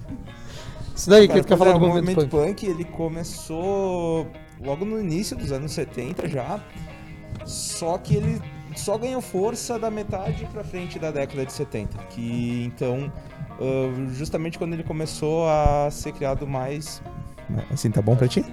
Tá bom, obrigado. Ah, ele começou a ganhar bastante força quando ele foi pra Europa, mais em ah, na Inglaterra, com Sex Pistols, Clash, então ali começou um movimento muito grande que foi ganhando cada vez mais força, que era esse movimento de resistência, justamente para combater esse rock progressivo que estava dominando bastante aí na época com o Pink A Floyd. complexidade da, da música. Até acho que o Sid Vicious, se eu não me engano, usava uma, uma camisa Eu Odeio o Pink Floyd. Aí eu não sei te dizer. É. Eu não lembro se era o Não- Sid não era Vicious, tão mas era alguém do Sex assim. Pistols. No... É, mas o Sid Vicious nem era músico, ele só tinha um. Não, é, não, é. Ele só tinha. Tão um- músico quanto eu. É, ele só tinha Não, o baixo. não, vamos exagerar, né? Não, não, é. não. Ele, ele nem Não, sabia tu já viu o Luan cantando? Não. Eu tive o desprazer de ver isso aí, cara. Todo mundo O Jorge viu também. República já viu. Borracho ainda. Ah, o cara subiu no- que, tipo, nunca escovou os dentes? Pode ser, porque pela cara dele. Segundo o Alan, ele tá Não, cinco tem- dias, um esse é o. Didi Allen. Tu não falou que tava cinco dias sem escovar os dentes? O, o Gia tá com alguma rixa comigo. Ah, eu não gosto de gente nova, Eu cara, tô no sentindo programa uma assim. dorzinha assim. Vai que brilha demais, assim, ultrapassa os outros, não curto isso não. Vou E aí o, vocês. o Sex Pistols e tem Tá bom. o Ramones vindo de Nova York. Nova É. York. Só que são duas vertentes de punk, cara, muito diferentes. É, até acho que o Ramones diferentes. começa um pouquinho antes. Começa antes. É, sim, É. sim. E até tanto é que hoje, se tu for pensar no punk, o maior símbolo de punk é Sex Pistols. Hum, e os sei. caras lançaram um álbum. Só. E- E só que. Mais ou menos. Como assim, mais ou menos? Não, porque Eles tecnicamente... lançaram meio álbum. Não, não, é que tecnicamente não é um grande álbum. Tecnicamente, né? Não, não, pois é. Não falei no microfone, não te preocupa. Foi o suficiente pra criar todo esse movimento. Sim. ah, não digo revolucionário, mas com essa Ah, intenção. Foi, porque adentra os anos 80. Né? Sim, sim. Até hoje, na verdade. É. Claro, não. Ah, se tu for pensar, não tem a força que teve na época. Mas. Ah, mas, mas é cara, que- aqui na região é tem que o- uma cena punk ainda muito forte, sim, cara. sim. né? Mas é, não, mas é que daí a, a da região é muito influenciada pelo Ramones. né? Sim, pelo Isso, Ramones. isso. Cara, falaram do Ramones Ramones. foi muito mais longevo, né? Claro, o claro. Ramones durou Até 95. Se eu não me engano. É, não sei, é difícil dizer, porque daí até. Porque o. Não, como banda O oficial. Mark assim, é, o Mark tá vivo ainda, né? Sim, sim. Então- Mano, mas falando do Ramones, eu não sei vocês. é. Ah, na minha infância pra adolescência, assim, cara. ah, era modinha gostar de Ramones, sabe? É.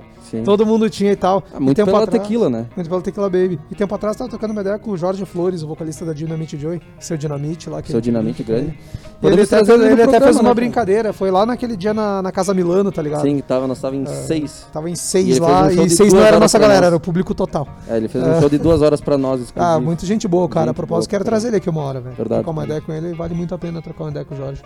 E ele tava, fez a brincadeira do Ramones, né? Não tu, tu é um bosta. brincadeira. Ah, tava trocando uma ideia com ele, né? Ele falou, diz que é fã de Ramones, mas chama a música de Hey Ho, Let's Go. É. É aí que separa os modinhos de quem gosta mesmo. Ah, mas é que eu não sei o que falar. Ah, eu não sou fã de Ramones. Blitzkrieg Bop! Ah, é verdade, Blitzkrieg. é Tu verdade. falou o quê? Não, não falei nada. Ah, bom. Tipo aquela banda lá que o cabelo gosta. Não, na verdade, eu, eu- Agora que eu lembrei o nome da música, eu só descobri por causa da Segunda Guerra Mundial. É, Que é- quan- até então que eu conhecia a Que música eu lia volta ele claro- deu pra descobrir o nome, né, cara? Ah, que era o, o ataque surpresa Sim, alemão. era ofensiva, inclusive. É ofensiva. Que tiraram. É. Não, mas Hey Ho, Let's Go ficou melhor, né? É.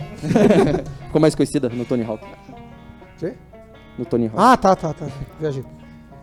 Quem era isso aí, quer ver continuar os, aí? Os programas sobre jogos. Era isso. Era isso? Era isso. Mais alguém tem algum Então assunto ou foi vamos, muito- vamos pro encerramento? aí? Filmes, filmes, Vai, filmes. Ah, Filmes, rápido, filmes, ah, filmes. rapidão, cara. Vai, filme agora você. Vamos. Temos 15 minutos. Feito. Não, não Ninguém tem falou 15. de Queen, né? Hã? Ninguém falou Bah. de Queen. Ah. Muito bom. É, tu tá aí pra É isso, a gente né? não falou de Stone semana Queen. A gente É legal. esperava que tu fizesse, inclusive, mas tu não se manifesta. Tamo- Ocupado. Vai, fala do Queen aí agora, cabelo. Ai, eu quero dar uma facada no Edu. O... Não, não, dá uma. Troca uma ideia de Queen. Ele não Fala quer. agora. Eu não assisti o filme ainda. tu sabe. Ah, falando de filme. Não quem assisti que... também. É, quem que assistiu o filme do Queen? É bom? É muito Ah, é tá bom, participando. mas historicamente impreciso. Sim. É. É, é até meio estranho, né? meu? Eu não, eu não entendo o porquê, meu. Fred Mercury tá meio diferente e Porque, tal. tipo, se tu pega. Pois é, o Fred Mercury nem africano, não é, né? é egípcio. Nem prateado ele é no filme. Ele é da Tanzânia. E nem é interpretado pelo Eduardo Sterblit. O... Fomos longe. Foram longe. nem tá usando prata, né? É, Repost, tá? O... É, porque parece que diz que o Rock in Rio eles adiantam no, na linha Não, não cronológica, só né? Rock in Rio, não É, se sabe. Eles, eles fazem antes, no caso. Isso. Se tivesse acontecido mais no começo da banda, eu acho que foi em 85, né? Foi. Sim, e se eu não me engano eles fazem como se fosse 81, É, 82. tipo 79 até, eu acho. Tá, pode ser. E... Eu só li sobre, eu não li Cara, tudo. é, não sei te dizer exatamente todos os pontos. Sim. mas- Ah, agora que tu Hum. falou, o Live Aid, O Alan tentou começar o raciocínio umas quatro vezes já. o, eles tocam no Rock in Rio e depois eles tocam no Live Aid, que o Live Aid é de 82. Eles terminam É, tocando não, no Live é, Aid. Não faz nenhum sentido. Não faz nenhum sentido. Não, não Barbaridade. faz sentido. Agora sim, ela. Vai, Alan. Obrigado, cabelo. Ah, O cara até- corteja tua mulher e te interrompe ainda, tá vendo? Ah, deixando ela feliz, agora né? Deixando ela feliz. Se ela tá Ah, feliz, ô, tu tá feliz, O né? Alan é um exemplo, cara, um exemplo de um marido querido, assim, ó. Se a esposa tá feliz, ele tá feliz. Obviamente, né? Mas deixa o cara falar, então. Ah, beleza, né? Estamos tomando lição de moral do cara que pediu o Queen e não falou. O... Mas sobre a briga, que Sim. no filme ele deixa bem claro que Queen se separou por causa que Fred Mercury decidiu ter uma carreira solo também. Isso nunca aconteceu. Sim, Eles nunca se separaram. oficialmente.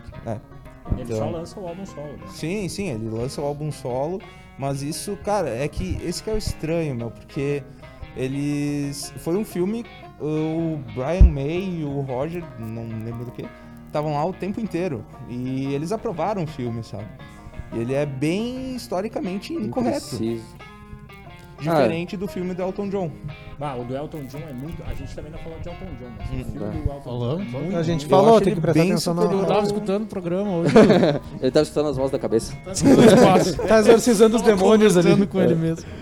Eu tava ajeitando o microfone do Jean. É, isso daí, cada um na sua aí, né? O... Que eu não tô no. tô É, assim, mas- eu, eu pensei em trazer um fone hoje pra acompanhar do notebook aqui, mas eu ia me atrapalhar pra caralho. né? É. Se eu ouvisse ter o delay e tal. Aqui. Imagina Deve eu. ser o que tu tá passando aí. O... Por isso que eu disse na apresentação que tu é o cérebro por trás da live. O cérebro. Grande cérebro. O cérebro. Só falta o o cérebro. Agora. O Pink. O... Mas já entramos no assunto de filme, né? Então, indicações, o filme do Queen, do Elton John. Que não é de 70.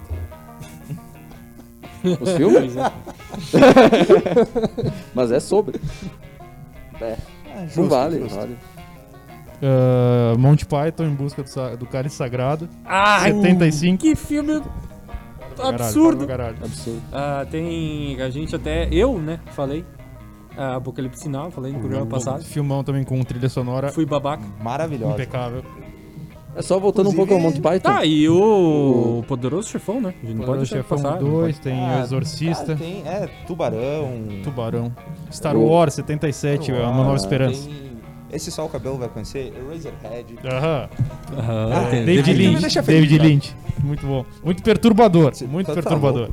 É só Laranja mecânica voltando falaram, rapidinho ao, Mo- ao Monty Python, que é o grande percussor do humor nonsense, né, cara?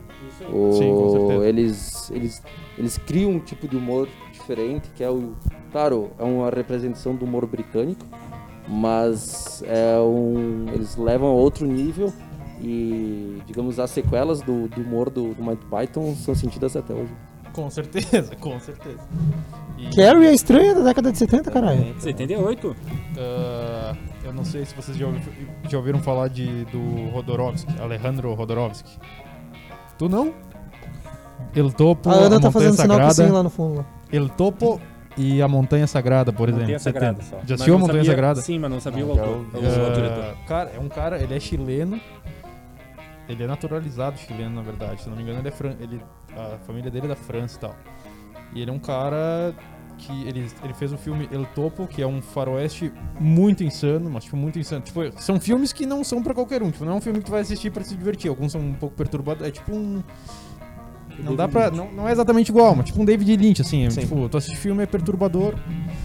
Mas El Topo é um faroeste muito louco de um pistoleiro que, que, que, né, que é invencível e tal. E aí vão aparecer coisas do tipo. Ah, um cara sem braços amarrado. Não, um cara sem pernas amarrado num cara sem braços com uma arma na mão. É um pistoleiro. Um pistoleiro ah, indiano no deserto que. E aí essas paradas. E aí o John Lennon viu esse filme, curtiu pra caralho. E aí arrumou um financiamento pro cara fazer. um- e arrumou uma. ajudou a angariar fundos pro cara fazer a Montanha Sagrada, daí, que é um filme também perturbador, mas pra quem curte uns lances assim de, de ocultismo, de, de estudar ah, essas paradas de ocultismo. Teorias. Vai assistir o. Ocultismo e companhia. Vai assistir o filme da metade pra frente, meu. O filme é uma paulada na mente, meu. Tipo, visualmente falando e do, do roteiro também. É um. Pra quem curte, né, conhecer É, filmes eh, escola do curiosos. surrealismo, né? Do surrealismo, É, com certeza. surrealista. Pra quem curte, né, uh, assistir esses filmes mais dessa pegada e pouco ortodoxos, vale a pena assistir A Montanha Sagrada. E se curtir também, assistir o El Topo. Eu recomendo. Uma hora e quarenta de programa, vamos caminhar Uh, de novo já se passou. Só Tá tem mais bom? um ponto, já 73, Fala se não aí. me engano. Nascimento do cabelo.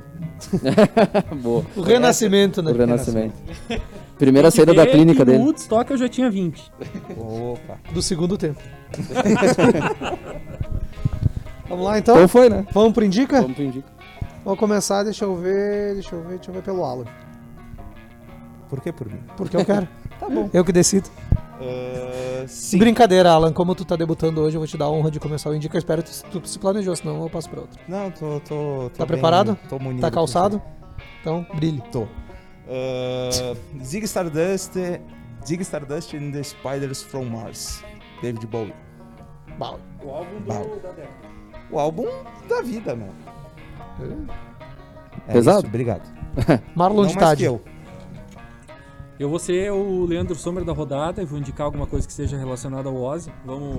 Já que o De nosso- novo, né? Mais o uma nosso, vez. O nosso doentinho tá em casa, né? O nosso querido O doentinho. Lula participou mais do programa hoje do que de semana passada. Pois O Lula é, participou né? mais do programa hoje que qualquer outro programa da história do Gritaria. É verdade.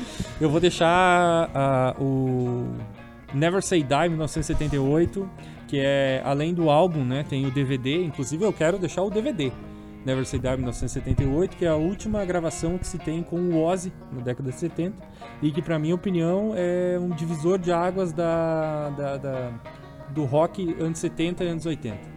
Porque uh, 78, 79, com Never Say Die, eles fazem aquela turnê. Em 1980, o Black Sabbath volta com outro vocalista, né, que é o Dio, e a sonoridade é totalmente diferente. E os anos 80, a, a, com Metallica, com Megadeth, com Slayer, com outras várias outras bandas, ficam mais. Tipo, a sonoridade fica muito mais pesada, Sim. e o Black Sabbath dá meio que o, o empurrão inicial disso, sabe? com Sim. o álbum Heaven and Hell. Então, o, pra mim, o Never Say Die, 1978, é assim, ó, é o, ápice. Tipo, o ápice não porque. Né, ah, o ápice mas... é muito anterior, mas é a, tipo, a derrocada final do, dos anos 70. É o último brilhareco dos anos 70. Exato. Eduardo Hoffmeister. Uh, eu queria indicar uh, A Night at the Opera do Queen, que bah, pra mim é um dos, dos, meus favoritos. Que tem, tem Bohemian, tem Love of My Life, tem Love of My Life, tem You're My Best Friend, que o pessoal brincava que não era uma música muito séria, mas ficou, ficou muito bacana. Esse é, esse é o meu indica. Lua? Perfect.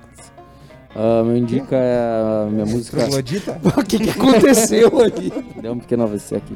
Uh, meu indica é a minha música mais escutada do Spotify de 2020, que é Dogs, que acho que deu uns três meses mais ou menos, se for juntar todas as vezes que eu escutei, uh, do álbum Animals de 1977, é uma música com duração de 18 minutos, se eu não me engano, e cada segundo dela vale a pena. Jorge? Eu vou indicar o álbum Searching for a Rainbow de 75 da Marshall Tucker.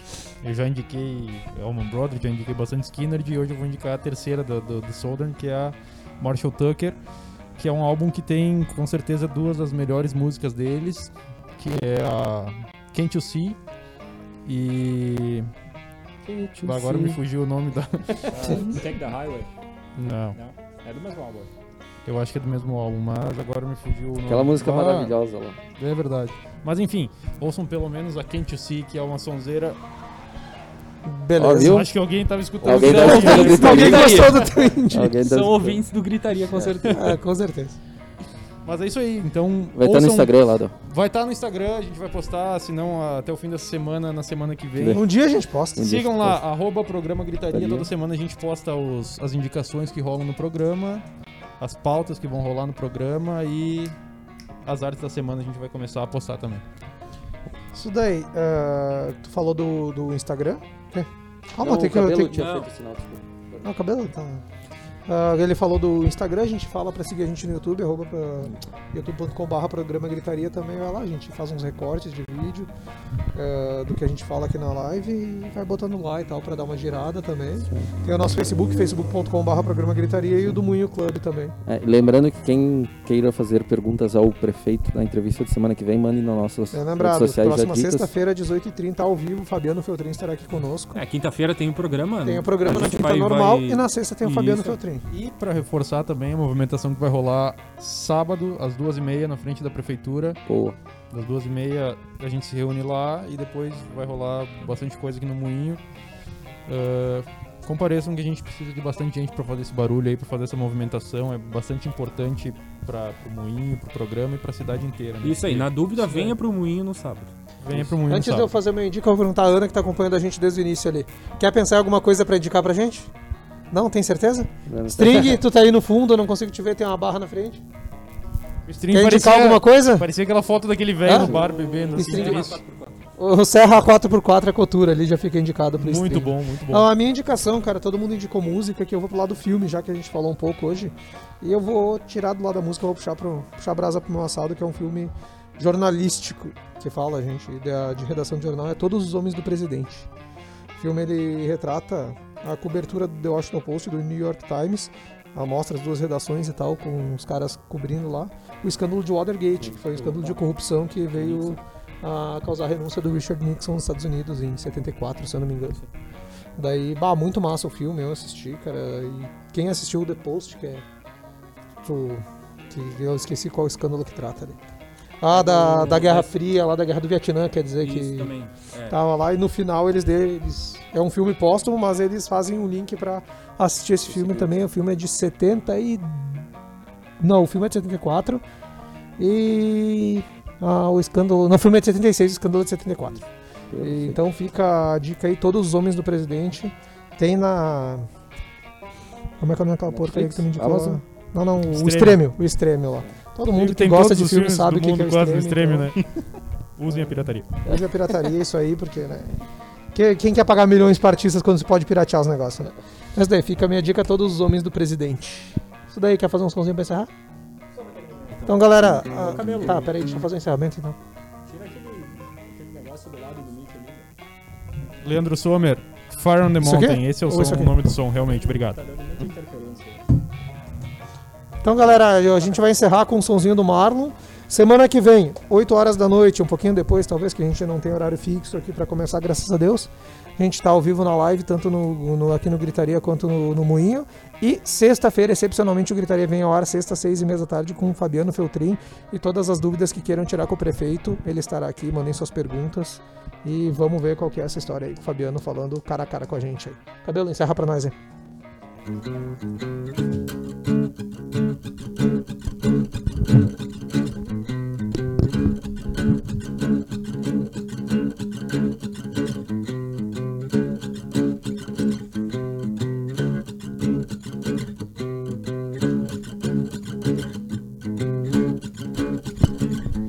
Palmas pro cabelo. Palmas. Até semana que vem! Vamos no O racista. Lê fez falta nessa parte agora. Aí, Luan. Pensei, mas não.